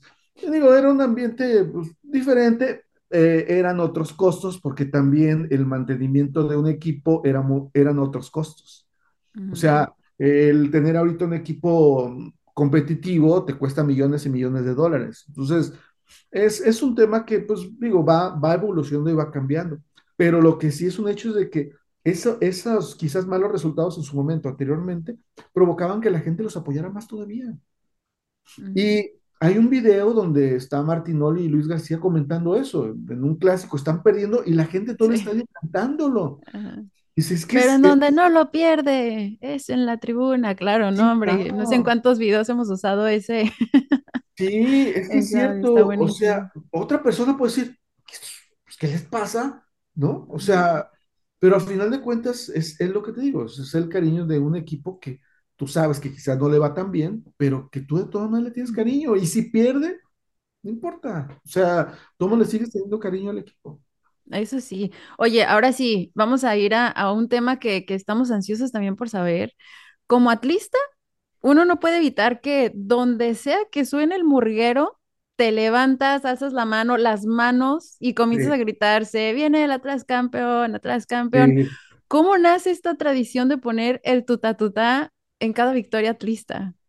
Mira, eh, como te digo, ah, en su momento nace la barra, la barra 51. Eh, me- en, en ese momento yo trabajaba en una empresa aquí por federalismo y me va y me visita el Cala, que era uno, pues prácticamente lo que los organizaba, un chamaco, igual que en ese tiempo yo. Me dice, ah, mira, este, quise aprovechar de acá de, de clubes, de, de Atlas Clubs, Atlas Club, eh, me pidieron de favor que pasara por una grabación del pianito porque la quieren subir a la página. En ese momento la subieron, una grabacióncita para que la gente la escuchara. Eh, pero yo pedí, yo pedí venir porque yo quería platicar contigo y conocerte. Mira, estamos haciendo, ya ves, la barra, nos juntamos, tipo, tipo argentino y queremos celebrar. Y estos, eh, tenemos muchas canciones y cantos y todo, y muchos, mucho, este, dices, mucho are- arengar, pero no, no me acuerdo cómo decía. Este, eh, mucha murga, traemos mucha murga que se le llama, que es estar brincando y cantando. Ok, y te voy a mandar por correo, te voy a mandar una lista de las canciones que nosotros creemos que estaría padre para el ambiente de la gente. Digo, me dice, a tu consideración, la que tú creas, te voy a mandar unas, unas 10 cancioncitas para que las escuches de grupos argentinos. Y yo, sí, mándamelas, sin bronca, que sea mejor. Me las manda, entonces empiezo a ver todo lo que me mandó de todo ese rollo y empiezo a ver los videos o de qué se trataba. Y me, grabó, se me grabó mucho que me decían, no, pues que eh, queremos ser la, la murga, la murga, una canción se llamaba El Murguero. La vi, no, o sea, vi el video, vi- le escuché la canción y dije, no, no manches, o sea, esto es, esto es pasión, esto es fútbol, esta canción es de fútbol, o sea, forzosamente. Entonces, total, dije, ¿sabes qué onda? En aquel tiempo nos estábamos comunicando por el, ¿qué- ¿cómo se llamaba ese? ¿Messenger? Creo que el Sí, el Messenger. de AOL, el que eran los dos monitos que parecían como dos. Ajá. Ajá. Y antes de eso había, había uno que se llamaba el ICQ también y nos pasamos las canciones por ICQ. y No, no, no, o sea, estamos hablando de tiempos prehistóricos. Entonces, escucho las canciones que en ese tiempo él me las pasó, me las mandó y todo ese rollo. Entonces, eh, escucho y me gusta esa, la pongo y le digo, ¿sabes qué onda? Esta es la buena. Vale, vale, entonces la ponemos. Desde entonces, entonces pongo la canción y ellos empezaron a brincar, a... ellos ya sabían que iba a ser esa canción. Entonces, este, pues la, la, la pongo para celebrar el triunfo. Eso no se había puesto una canción para celebrar. Es más, en su momento no había canción de salida. O sea, salen los equipos y simplemente salían y todos, ¡eh! Y ya. Yo empecé a poner, en su momento no teníamos ni siquiera canción de Atlas y yo ponía música de YouTube. O sea, ponía la, la canción que estaba de moda en aquel tiempo, no sé, de Batman, tan, tan, tan, tan, canciones de salida que eran muy energéticas, las ponía yo a la salida. Años después me llevan ya canciones porque vieron que sí se necesitaban. Me llevaron la canción, la de Furia Roja y Negra, que pues ya se, se ha utilizado desde entonces hasta la fecha, que no lo vas a creer, pero esa canción es de un chavo del grupo Panda, ¿A poco sí? el cantante del grupo Panda, este, él, De José Pepe, Madero, Madero, pues José José Madero, Madero. José Madero. Este, sí, está, él, él la tiene registrada, él la, la hizo y, y ya la musicalizaron y todo ese rollo. Él la Wow. vendió. Entonces, este, en ese tiempo, pues empieza, empiezo a poner, a poner esa, la música para la salida y todo ese rollo, y la música del triunfo. Ahora, lo que sí agarramos es de que, ¿sabes qué? Dije, ¿sabes qué? Nada más que esta se va a poner sí o solo sí, ganamos, güey. Nada más, si empatamos no te la voy a poner, te voy a poner otra, pero esta te la voy a poner solo cuando ganamos. Vale, no, sí, esa la dejamos, la dejamos de, ¿cómo me, cómo me decían? De, de cábala. Ah, ahí está. Entonces, tanto su- siguió la cábala que llegó un momento en que eh, por allá cuando entra, cuando, cuando de repente viene, bueno, Margaritas, que cantaba en, medio tiempo, de repente me llevaba la, la canción, de, un recortito de la canción de- del Murguero, y yo les decía, ¿sabes qué onda? Con pena, con toda la pena, pero no la puedo poner. No, pero es que estamos, no, es que esa canción es solamente cuando se gana. Es la cábala que tenemos, ayúdame con eso. Wow. Luego resulta que viene Azteca con, con la gente de, de TV Azte- de, de Azteca y el que estaba encargado también de, de todo lo que era, lo que se llama ahora experiencia, de todo lo que ocurría, este, lo mismo. De repente le digo, ¿sabes qué onda? Hay un anuncio que me mandaron grabado y tiene esta música. A ver, ¿qué anuncio es? No, ese no va. Ese no va, para nada. No, ya sabemos. ese- Es más, no. ujú. Digo, es más, le digo, esa canción ni siquiera se menciona su nombre hasta que ganamos. Y dicho y hecho, ¿eh? En el, ahí en, cuando estamos en el, en el estadio, que lo tengo yo, yo siempre voy a poner la canción que ya saben, y la canción que ya saben, porque es la cábala que tengo, porque ya es, es el Atlas. O sea, podemos ir ganando 2-0 y de repente en los últimos minutos nos empatan. Entonces, A lo Atlas. sí, entonces una, es totalmente cábala con esa canción, entonces eso se respeta. En la final había espectáculo de medio tiempo, invitaron a Jan Fabio, ¿te Ujú. acuerdas? Y tocó eh, un grupo que se llamaba, Ay, no me acuerdo. Fueron los, los negros. ¿no? No, no, te- tiene un nombre los negros fumancheros, ¿no? los fumancheros, ah, Ajá. fumancheros, algo así. Tocan ellos y, y también tocaba esa, tenían preparada esa canción. Entonces, el que organizó todo venía desde Torreón, el productor, el que iba a poner, el que puso todo audio, todo el rollo, venía desde Torreón. Me quedé con ver con él días antes. Mira, este, vamos a traer un grupo de aquí de Guadalajara, se llama Fumancheros y Y este, y pues un chavo de aquí que tiene una canción de la, ah, sí, sí, muy bien. Y vamos a cantar una canción que les gusta mucho, la de, la de, este, el burguero, que les gusta mucho. Ah, No, dijo, el tutá tutá. Y tú Este, no. la vamos a- Digo, no, esa no la puedes poner, güey.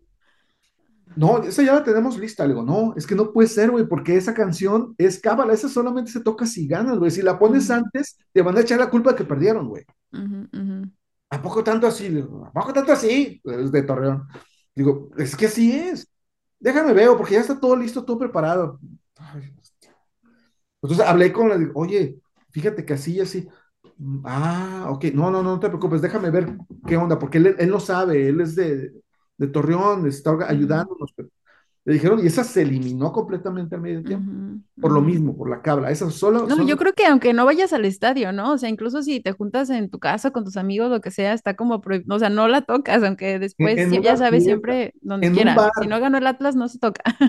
en un bar, si tú escuchas esa canción en un antro, no va a faltar la de la gente de Atlas, que sí, y luego la gente del otro equipo, o Ah, sea, claro. ya es totalmente referente. De hecho, Sí, la, no, no, cometieron el error en aquel estadio que existe en Zapopan de que un DJ que llevaron la puso, no, pues toda la gente chiflando, o sea, Sí, esa, pues claro. esa también es parte ya del, del Atlas. Y te voy a poner un, un ejemplo nada más rápido.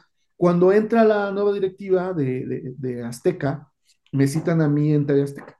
Entonces voy para allá y me dicen, oye, Junior, mira, este, queremos ver, tenemos por ahí planes de, de por ahí cambiar, pero queremos decirte algo, mira, cuando, no- cuando nosotros este, se compró el equipo, se compra el equipo, pero realmente lo que vale del equipo no necesariamente es, pues instalaciones no se, cambi- no se compraron, dices, jugadores quizás sí, pero los jugadores no, o sea, lo que se compró es los colores, el escudo, la imagen, la historia, la tradición de Atlas fue lo que se compró, de Atlas Fútbol. Y dentro de eso que se compró, pues se compró lo del pianito y lo de la canción del final, dice, porque eso pues, o sea, prácticamente te compramos a ti, güey. Digo, ah, caramba, ahora resulta. Digo, no, está bien, está bien. Dice, entonces, platícame cómo es la tradición. Le digo, la tradición es, el pianito se toca en vivo nada más.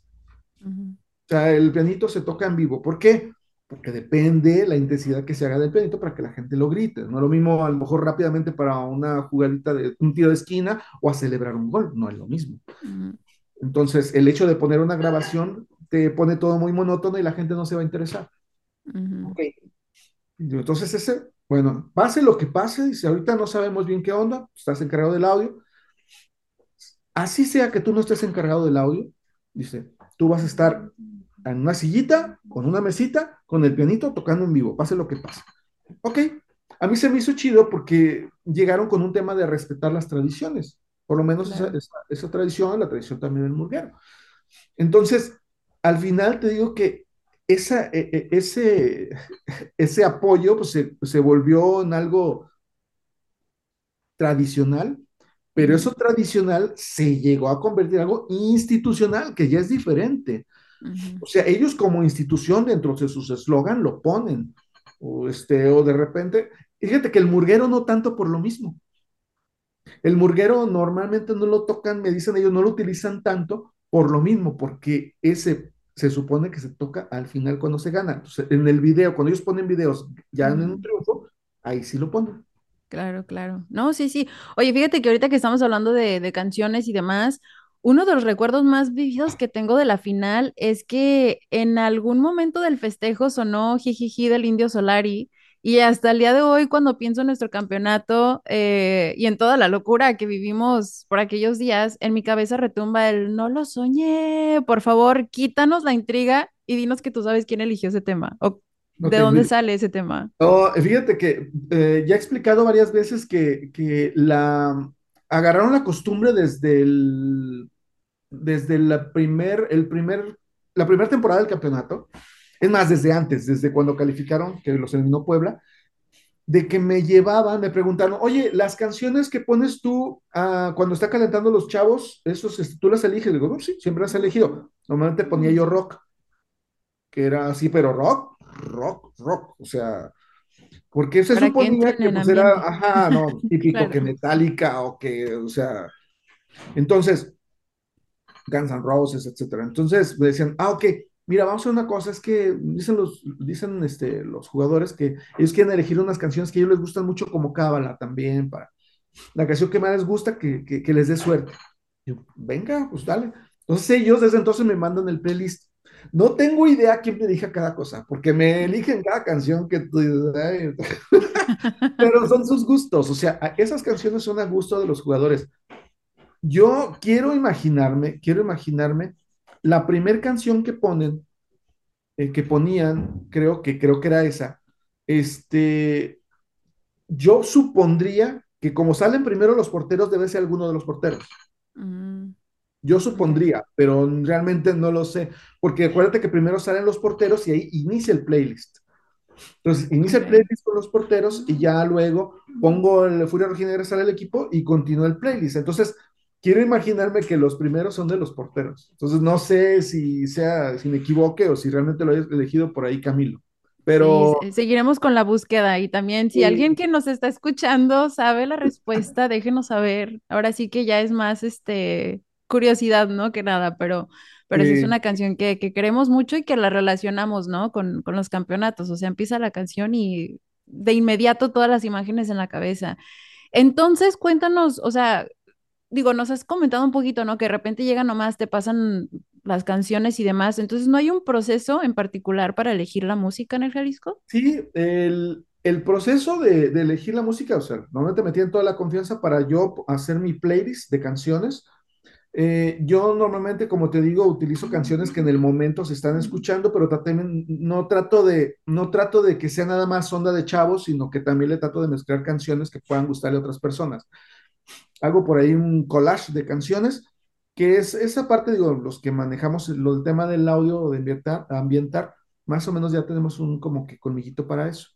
Okay. Este, la directiva de repente me llevaba a mi playlist pero de repente con, con pequeños detalles, como por ejemplo, jugaban contra Monterrey y ponían este, a Plastilina Mosh, ¿no? Con la de este, 45 grados, Ujú, Entonces decía, no, es que sabes qué onda, no, no, no, esa no, porque pues esa es, es norteña. ambientando al otro, claro. Ajá, entonces, este, ¿me entiendes? O sea, pero eso nada más agarrar como que el feeling de, de, de la música. O sea, al final del día, el que tiene la última palabra de lo que se toca, eres tú.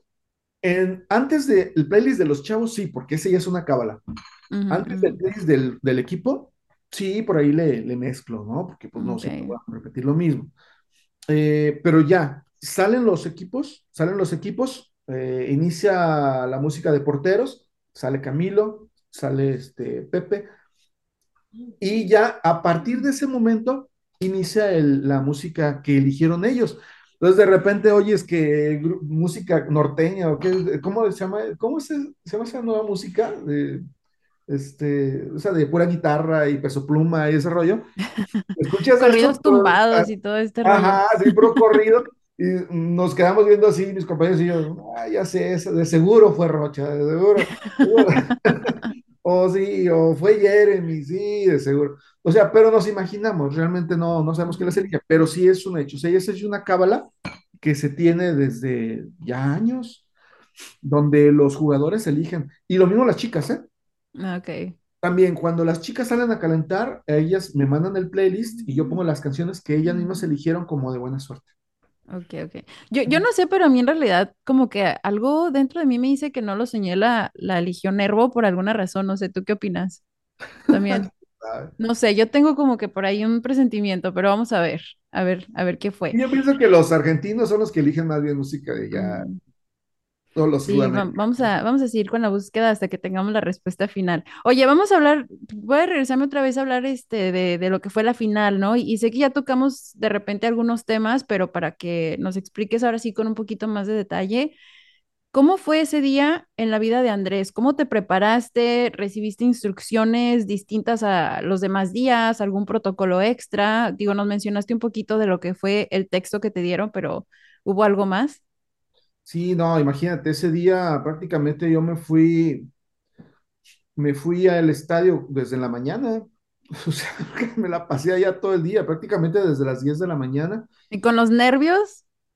con los A nervios. full. Sí, sí, es que e- e- es, el tema, es lo que te decía, o sea, con los nervios mm, prácticamente no, no, no dormí tan bien y creo que mucha gente, por, por el tema de, fíjate, de, aparte de lo que te digo, aparte de lo que es el, el tema del equipo, de los nervios del partido, de los 70 años, de que en ese tiempo todo el mundo me quería, me quería este, por ahí que entrevistar porque era el tema de moda y, y no podías este, decir una cosa que no, o no podías este, de repente decirle que no puedo porque tengo ensayo, porque luego a lo mejor se, se, se, se sentían mal los de la, se enojaban los de la televisora. Entonces, tienes muchas cosas en la cabeza. Pues prácticamente pues llegas y pensando en un montón, un chorro de cosas, en que no sabías si, no sabemos si va a cantar este, el Potillo no va a cantar y, y no, pues este, hay que ecualizar y hay que mover y van a traer tal equipo y, o sea, traje esta canción o sea, fue algo, fue algo muy loco porque eh, eh, ya me la sé, o sea, todos esos partidos son de mucha tensión y que de repente son muchas cosas y piensas que van a salir mal, pero al final sale todo bien, o sea, al final se acomoda todo al último. Te digo, este, llegué al estadio a las 10 de la mañana, desde entonces hacer pruebas de esto, pruebas del otro, pruebas de aquello, de que los cableados y que eso, que la música, que playlist, que... Entonces va pasando el tiempo, pasa el tiempo y cuando te das cuenta, no, pues ya son las 3 de la tarde, no, pues ya me quedé aquí, pues vamos por unos lonchecitos del pesebre, ya vamos por lonchecitos y a seguirle. Entonces, con los nervios, te digo, ni esta vez ni siquiera leí el, el texto, son como cuatro hojas, o sea, porque todos estábamos así con los nervios, porque ya habíamos vivido lo de Pumas, como tú dijiste, y se- que fue increíble, o sea, lo de Pumas fue increíble, entonces se esperaba algo igual o peor, pues fue mucho peor. Eh, prácticamente en la llegada del estadio pasó algo curioso, este, curioso y triste, no, quizás no triste, pero hubo mucho, mucha gente que venía de Estados Unidos también. Hubo muchísima gente, que era, al final esos boletos costaron un poco caritos, entonces ah, llegó el momento en que pues había, ya no había boletos y pues estaban revendiendo, entonces había muchísima gente, curioso porque esa vez no me fui en la moto, eh, me voy directo, en, tomo un Uber y, y llego y todo el mundo ahí, afuera del estadio, muchísima gente hablando en inglés de puro, pura gente ahí de, de los primos allá que, que venían a, a ver a- a- al equipo de, de su infancia, ¿no? Pero muchísimos. Entonces, eso a lo mejor provoca mucha gente que iba continuamente al estadio, pues no pudo entrar, ¿no? A lo mejor, pero pues así es esto. Entonces, este, desde temprano, muchísima gente, muchísimo, muchísimo, un relajo para poder entrar. Y al final, oye, este, siempre pasa, ahí en todos los, quizás en todos los estados, por lo menos con nosotros. ¿Sabes qué? Me acaban de liberar hace media hora un video que quiero que pongan de esto. Y, eh, ¿sabes qué? Eh, un, patro, un, un patrocinador que quiere que le cambien este video y pongan el otro. O sea, prácticamente cuando ya está el partido encima. Y hay que cambiarlo, y hay que cambiarlo a punto mov, ¿sabes de eso? O hay que, o Sí, sea, formatos, claro. no, o sea, todo ese tipo de situaciones que pues, la gente no, no la ve mucho. Este, ir a hacer pruebas con los de Televisa no puede salir nada mal. Eh, ha pasado de repente que es una coordinación muy cercana con Televisa. Ha pasado que de repente la televisora no mande el audio. Entonces, en la tele sí se escucha, pero acá la afición no sigue nada, es una chifladera, es muy complicado. De hecho, eh, tuve una muy mala experiencia en la Copa Confederaciones Eh, es curioso porque aquí cada que juega Brasil, el primer partido no se ha oído su himno. En el himno, el himno del 70 hubo problemas, el himno del, del 86 hubo problemas, estaba mi papá, y le dieron un cassette que no era el himno, era una samba. Y a mí este, me mandaron un cableado para mandarme el audio, yo no tenía ni la música, y, man- y no mandaron nada. Y me mandaron un chicharillo, una cosa así, de, de la televisora, y soy ya, no, pues ahí di que es el del audio, y ya.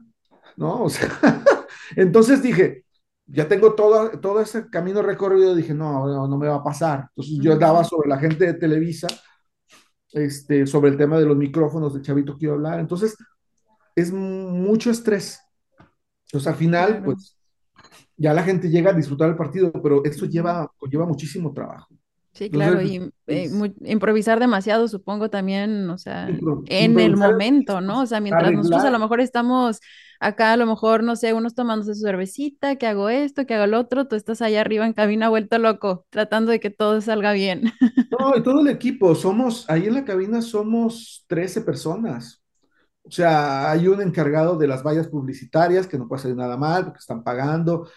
Está este Jorge Omar, que es, es productor súper importante de aquí de, de Azteca, Jalisco, que es el que produce, es súper atlista y produce todo lo que es el video, la coordinación del video con lo que yo estoy mandando con su audio, este, los anuncios, em, los locutores, o sea, es, es, es mucha gente, es mucha gente, es, parece que no, pero es, somos un, un, un buen de, de personas ahí que cada uno tiene una función. Y si uno de ellos la riega, pues nos meten el baile a todos. Claro, claro. Entonces, el hecho de que, de que todo salga bien siempre no es fácil. O sea, el hecho de que normalmente sí funcione el micrófono del chavito, que se escuche, que se escuche bien, que arranque a tiempo el himno, que, o sea, es, es un tema que no es nada fácil. Y se presta muchas cosas. Hace poquito era un femenil, eh, un partido femenil, lo que hacemos, no sé si has visto que ponemos todo luz roja, ¿no? Partido del Atlas, todo luz roja, y pues el estadio se ve impresionante porque se ve todo Sí, sí, rojo. claro, claro. Entonces, este, de repente, eh, la televisora tiene problemas para hacer el enlace, ¿sí? Para, para el satélite, para hacer o sea, lo que es la transmisión. Tenían problemas con el enlace, entonces el partido se retrasa como ocho minutos en iniciar, diez minutos. En ese momento estábamos ahí esperando y de repente veo, me dicen, oye, ¿cómo ves, compañero? Publicaron que no funcionan las luces del estadio, debido a una falla en las luces del estadio, no ha iniciado el partido porque solo funcionan las rojas.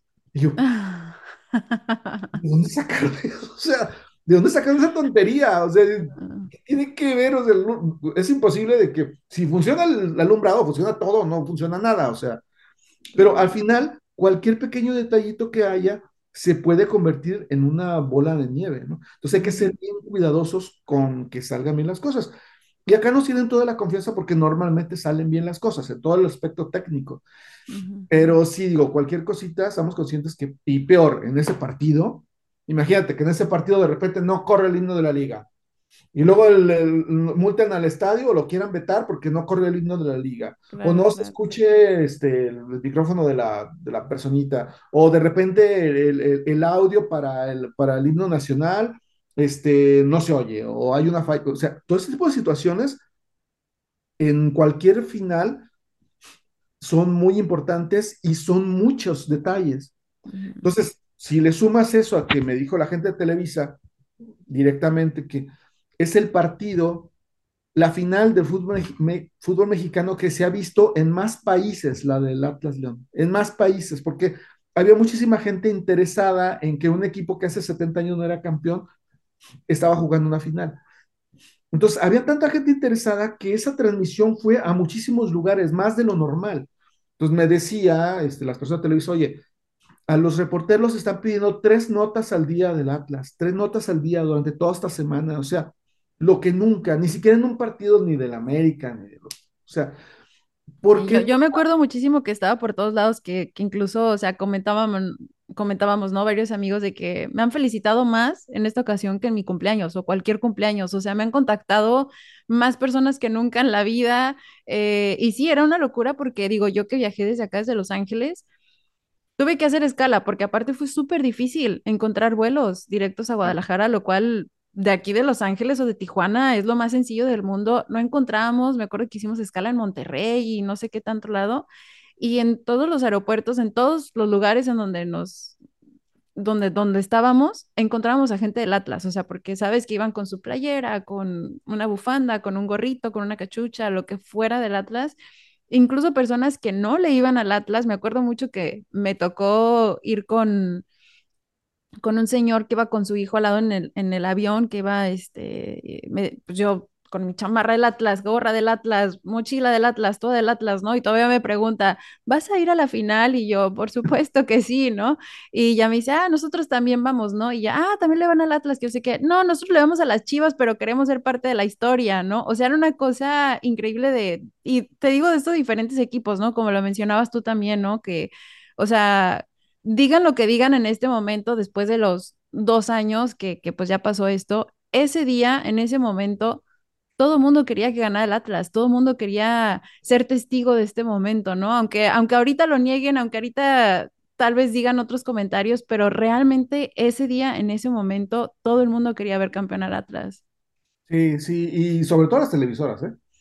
Sobre todo porque a ella les convenía muchísimo que Claro, el, el ruido que se creó fue un ruido increíble, o sea, increíble. Y, y no lo digo yo, te repito, eso me lo decía la producción de, de, de Televisa. Su momento ya no sabían ni qué meter como noticia, o sea, y cuando fue eso, de, cuando fue la final, pues créeme que igual que yo de nervioso estaba todo el staff, claro, los juegos, pero estaba todo el, todo el, equipo de Televisa, estaba todo mundo, o sea, todo mundo estaba tenso, TV Azteca también, todos, o sea, fue un hervidero ahí de, de nervios, ¿no? Y claro. digo que no, no solamente por el tema del fútbol, sino por lo que representó ese momento. Como han dicho muchos, muchos este, comentaristas, o sea, el Atlas puede seguir ganando campeonatos, que ojalá y así sea pronto, pero ese día, ese día del 12 de diciembre del 21, no va a haber otro igual. O sea, no va a haber otro, porque es, fue increíble.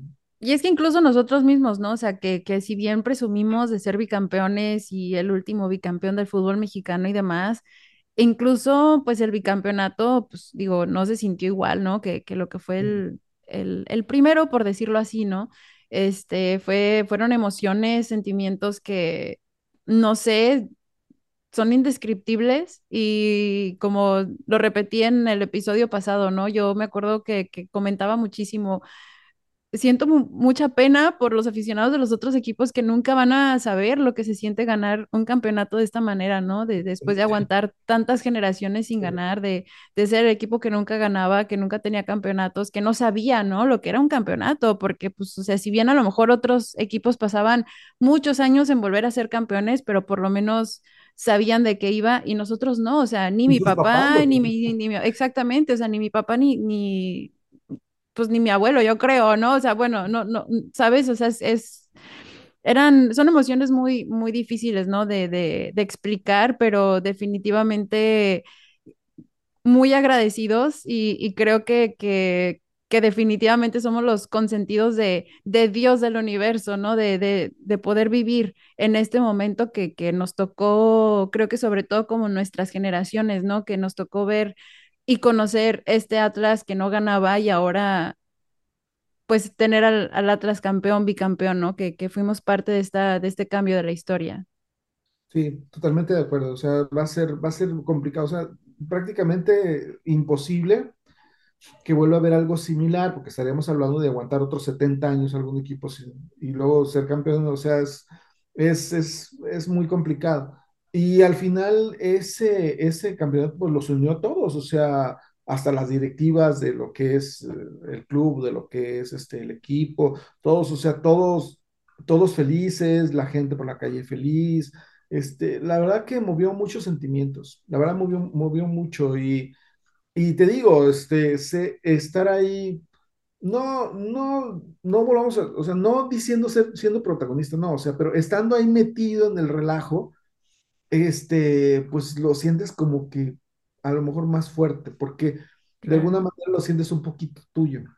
Claro, no, no, definitivamente. Y creo que también este, muchas veces no estamos tan conscientes de la responsabilidad y el trabajo, ¿no? Que conlleva todo esto, ¿no? Eh, pero bueno, ahora sí que como buenos rojinegros y creo que este episodio queda más que comprobado que nos encantan las cábalas, no sé de cuántas cábalas ya hemos hablado. Ese día, no, hombre, yo me acuerdo que hasta rosas a la Virgencita de Guadalupe le llevé, ¿no? Me acuerdo que llevaba su ramo de flores, una estampita con su imagen y una calca pegada en, en su estampita. Y este, y dije, con esto ya ganamos, ya. A ver, tú cuéntanos, ¿tú tienes una cábala en particular? O sea, que sigas todavía practicando hasta el momento.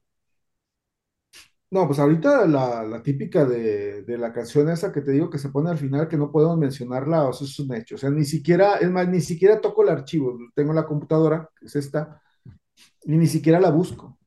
O sea, no, no, no, o sea, no me interesa esa canción hasta el momento que ya se necesite. ¿Me Wow. entiendes? O sea, eso es lo, lo que yo tengo de, de Cábala como tal. Realmente digo, sí somos muy de Cábalas, siempre ha sido así. ¿Recuerdas el, el, el gol de chilena de De Piño? Claro. Bueno, eh, famosísimo. Eh, antes de ese, antes de ese gol, le iba a remar a, a De Piño antes de ese gol, o sea, no había notado, quién sabe de ese gol. Entonces, este, me acuerdo que en aquel tiempo ponían unos pósters eh, más bien daban póster a la entrada del estadio. Y yo tenía un póster de De Piño ahí en la cabina del estadio, lo habíamos puesto, pero pues ese partido lo pusimos de cabeza.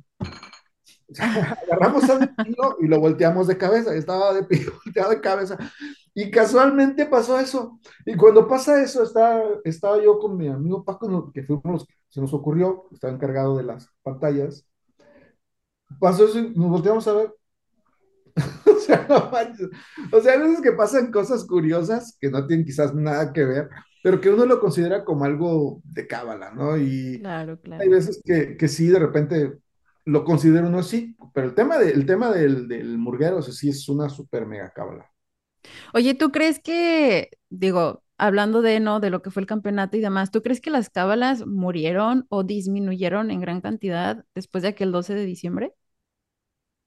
No, considero que no, porque te puedo decir que los jugadores, desde, desde que pasó ese rollo de esos, de esos, de esas temporadas y de los campeonatos, se sigue haciendo lo de que eligen la canción de la suerte. O sea, Y, esto es, no, no que se les ocurra a los jugadores, o sea, es un tema ya de directiva, que la directiva, o sea, fíjate, a lo que llega una cábala, la directiva les dice a cada uno de ellos, los que van a jugar, los titulares, que qué canción eligen para, para, para, el partido. O sea, eh, eso le está dando un montón de, de valor a una cábala. Claro. O sea, no sé si en otros, en otros equipos pase, pero, pero acá sí. Entonces, este, yo no puedo, no puedo cambiar ese, ese listado, ese listado de canciones o poner alguna otra, porque si una hermana de repente me mensajitos, oye, pon tal, pon eso de este. No, o sea, en el, en el calentamiento no, porque ya es una cábala institucional, o sea, ya es del equipo. Entonces ya los wow, jugadores tienen su propia canción. Entonces ellos están siguiendo con la cábala y la directiva también, y yo también, y todos. Entonces somos súper cabaleros. wow. estaría padre armarnos un playlist en, en alguna, ¿cómo se dice? Como en algún streaming de, de las canciones favoritas de los jugadores y también nosotros que, tocarlas para ayudarles con la cábala, empujar también nosotros desde acá, desde donde estemos. quiero, quiero checar eso con la, con, con la misma gente del staff para que me platiquen o que me digan a ver quién escogió. Tengo muchas curiosidades por saber algunas canciones que las eligieron. Ahí Y nos sí, voy voy compartes a, voy a después. meterme a eso, voy a investigarlo. Te la voy a Sí, pasar. no- nos compartes después la lista también para nosotros saber. Oye, pues bueno, y ahora sí que para comenzar a cerrar un poquito, sé que llevas una muy buena amistad con, con varios de la generación dorada, ¿no? Como nos comentabas antes de, pues con Dani Osorno, con sus hijos, ¿no? Lo, lo que decían de lo del pianito. Eh, y pues bueno, también tienen su podcast. Cuéntanos un poquito más. Sí, bueno, este, sí, Dani lo, lo conocí. Mira, me pasó algo, me pasó algo curioso con el tema del pianito. Este, cuando, cuando fue lo de la final final, que estaban ya, estaban ya, este, estaba Coca, Diego Coca, una persona súper amable, señor, de las personas más amables que he conocido. Eh, estaba eh, a punto de dar, de dar su, su este, mensaje, o sea, yo estoy también ahí encargado o he hecho un ojo al audio de la sala de entrevistas. Eh, llega Diego Coca con la, con la copa el, el, el, en el primer campeonato, llega así abrazado y la pone así, ¿no? Y llega el Andrés, ¿no? Que era yo. En ese tiempo había pandemia, o sea, tenía, tenía su cubrebocas y todo, y yo también tenía mío. Entonces, este, me le acerco, antes de que me dijeran algo, me le acerco y, profe, profe, este, ¿me permite una foto? Y se me queda viendo. Digo, soy el de pianito. Le dice así. Se quedó así, vení, vení, vení. Y se quita, se quita el cubrebocas y me abraza y, y yo me lo quito y todo y me tomo una foto. Esa foto yo la adoro porque era justo cuando acababa él de ganar el campeonato y eran sus primeras palabras para la prensa, ¿no? Entonces, ah. este, y me pasa algo similar con muchos, o sea, con Osorno también. Fuimos a, eh, estaba yo viendo en un lugar el partido y veo que estaba en Osorno y, ah, Osorno, me una foto. Sí, muy amable, sí. Este, yo trabajo en el estadio, soy el encargado del pianito, eso se me queda viendo y, Ah, sí, sí, tú eres el. Ah, sí, ah, sí, sí. Oye, mira, fíjate que sí, ya me empezó a platicar.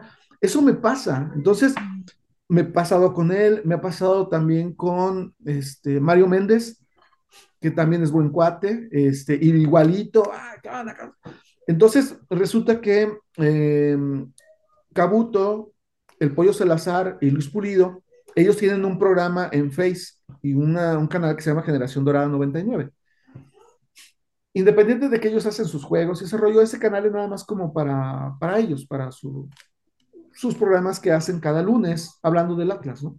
Entonces me invitan. Yo participo en una trivia donde rifaban un, un desayuno. Yo participo luego, luego y me lo gano. Entonces vieron mi foto y, oye, tú eres el, el, de la producción de aquel tiempo. Sí, yo soy.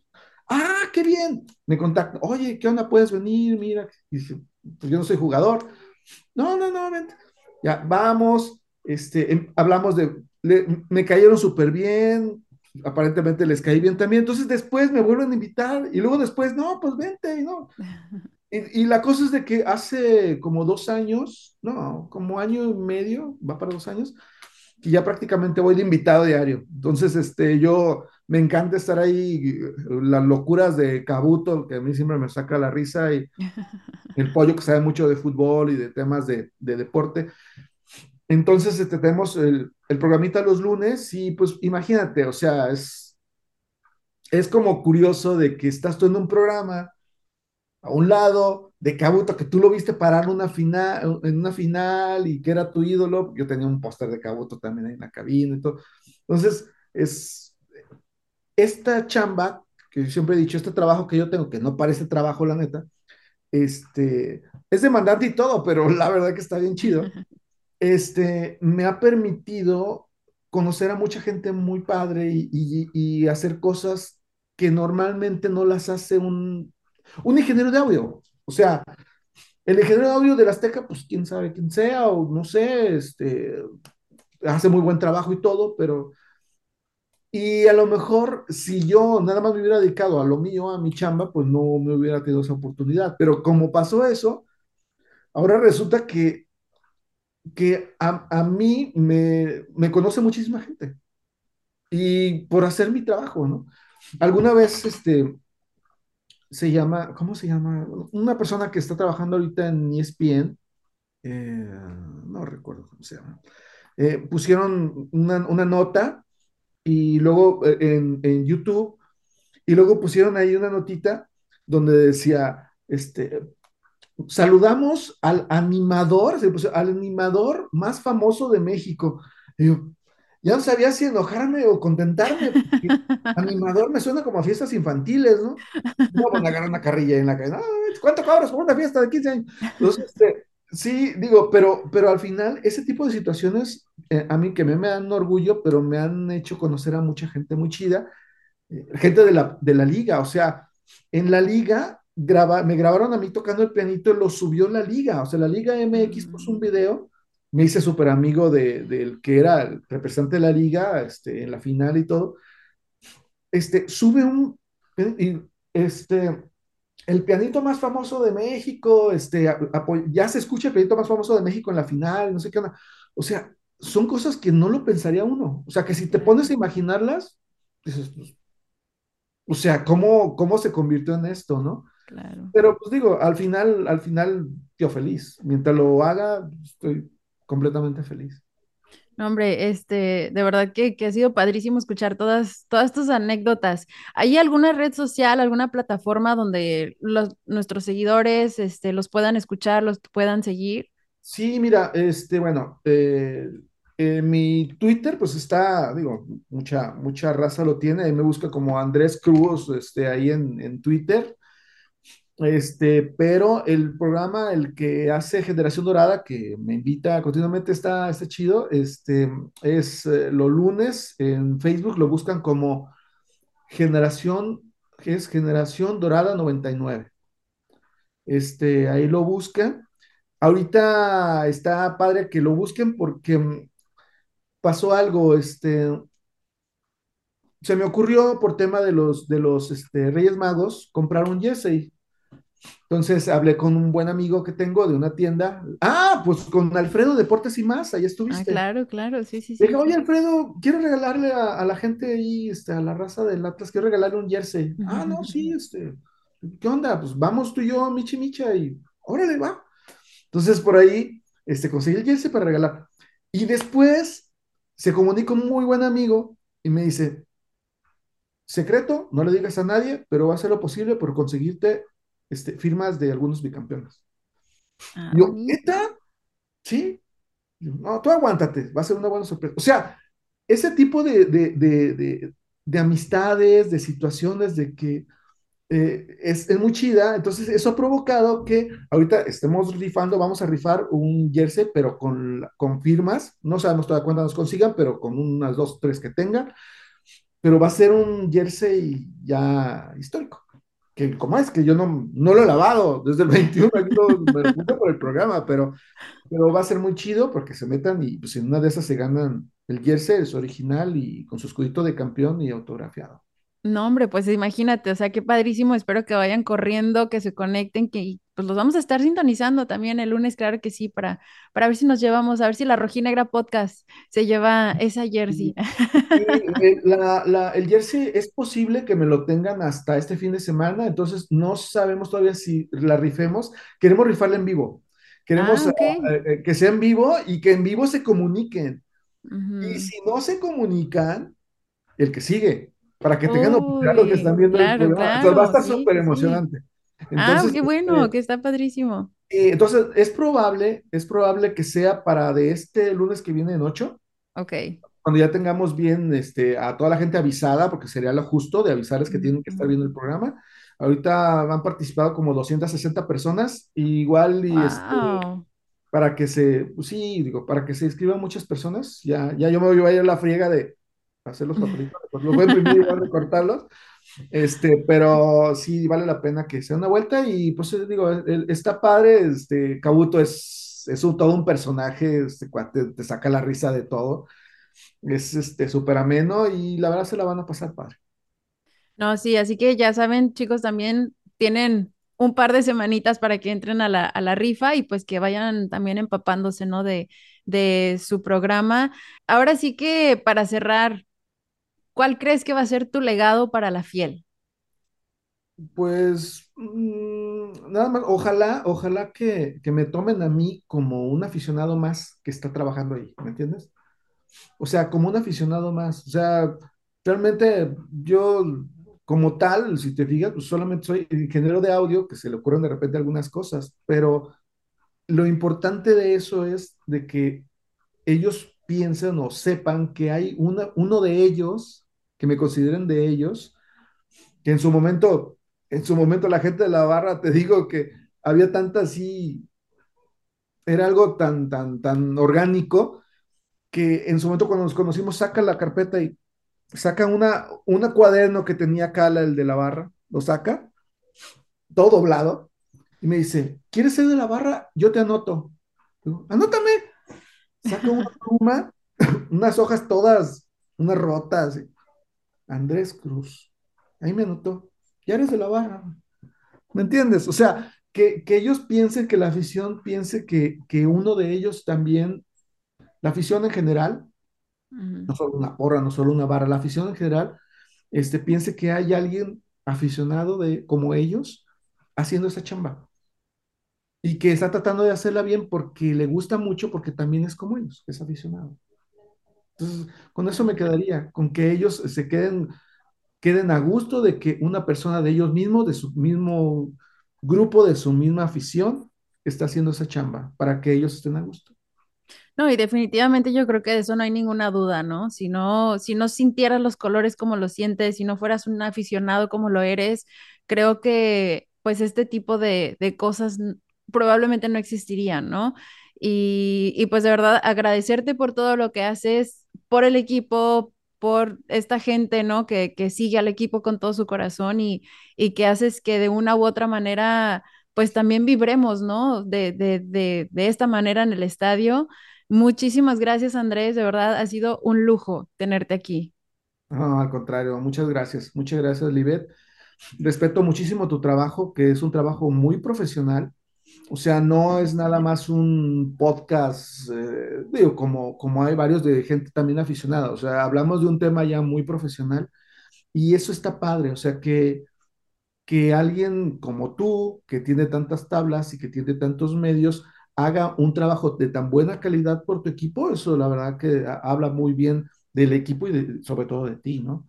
O sea que es, es un trabajo muy, muy profesional y la verdad, este, mi, mi admiración, de verdad, este, y aparte las ganas que le echas viajando de aquí para allá y, y nunca se ve que estás cansada cuando estás viajando y todo ese rollo y siempre estás así, no, no, o sea, muchas tablas, mucho, mucho, mucho profesionalismo y un trabajo muy bueno que haces, de verdad. No, hombre, muchas, muchas gracias. La verdad es de que sí, sí le ponemos mucha pasión, que nos identifique como rojinegros, mucha pasión y mucho amor a, a este proyecto y, y pues como te digo, muy afortunados de, de poderte tener en este, en este episodio y pues esperemos que sea el primero de muchos. Esta es tu casa, espero que muy pronto nos veamos aquí o allá. Muchísimas gracias. Yo soy Lebe Rubalcaba y esto fue La Rojinegra Podcast.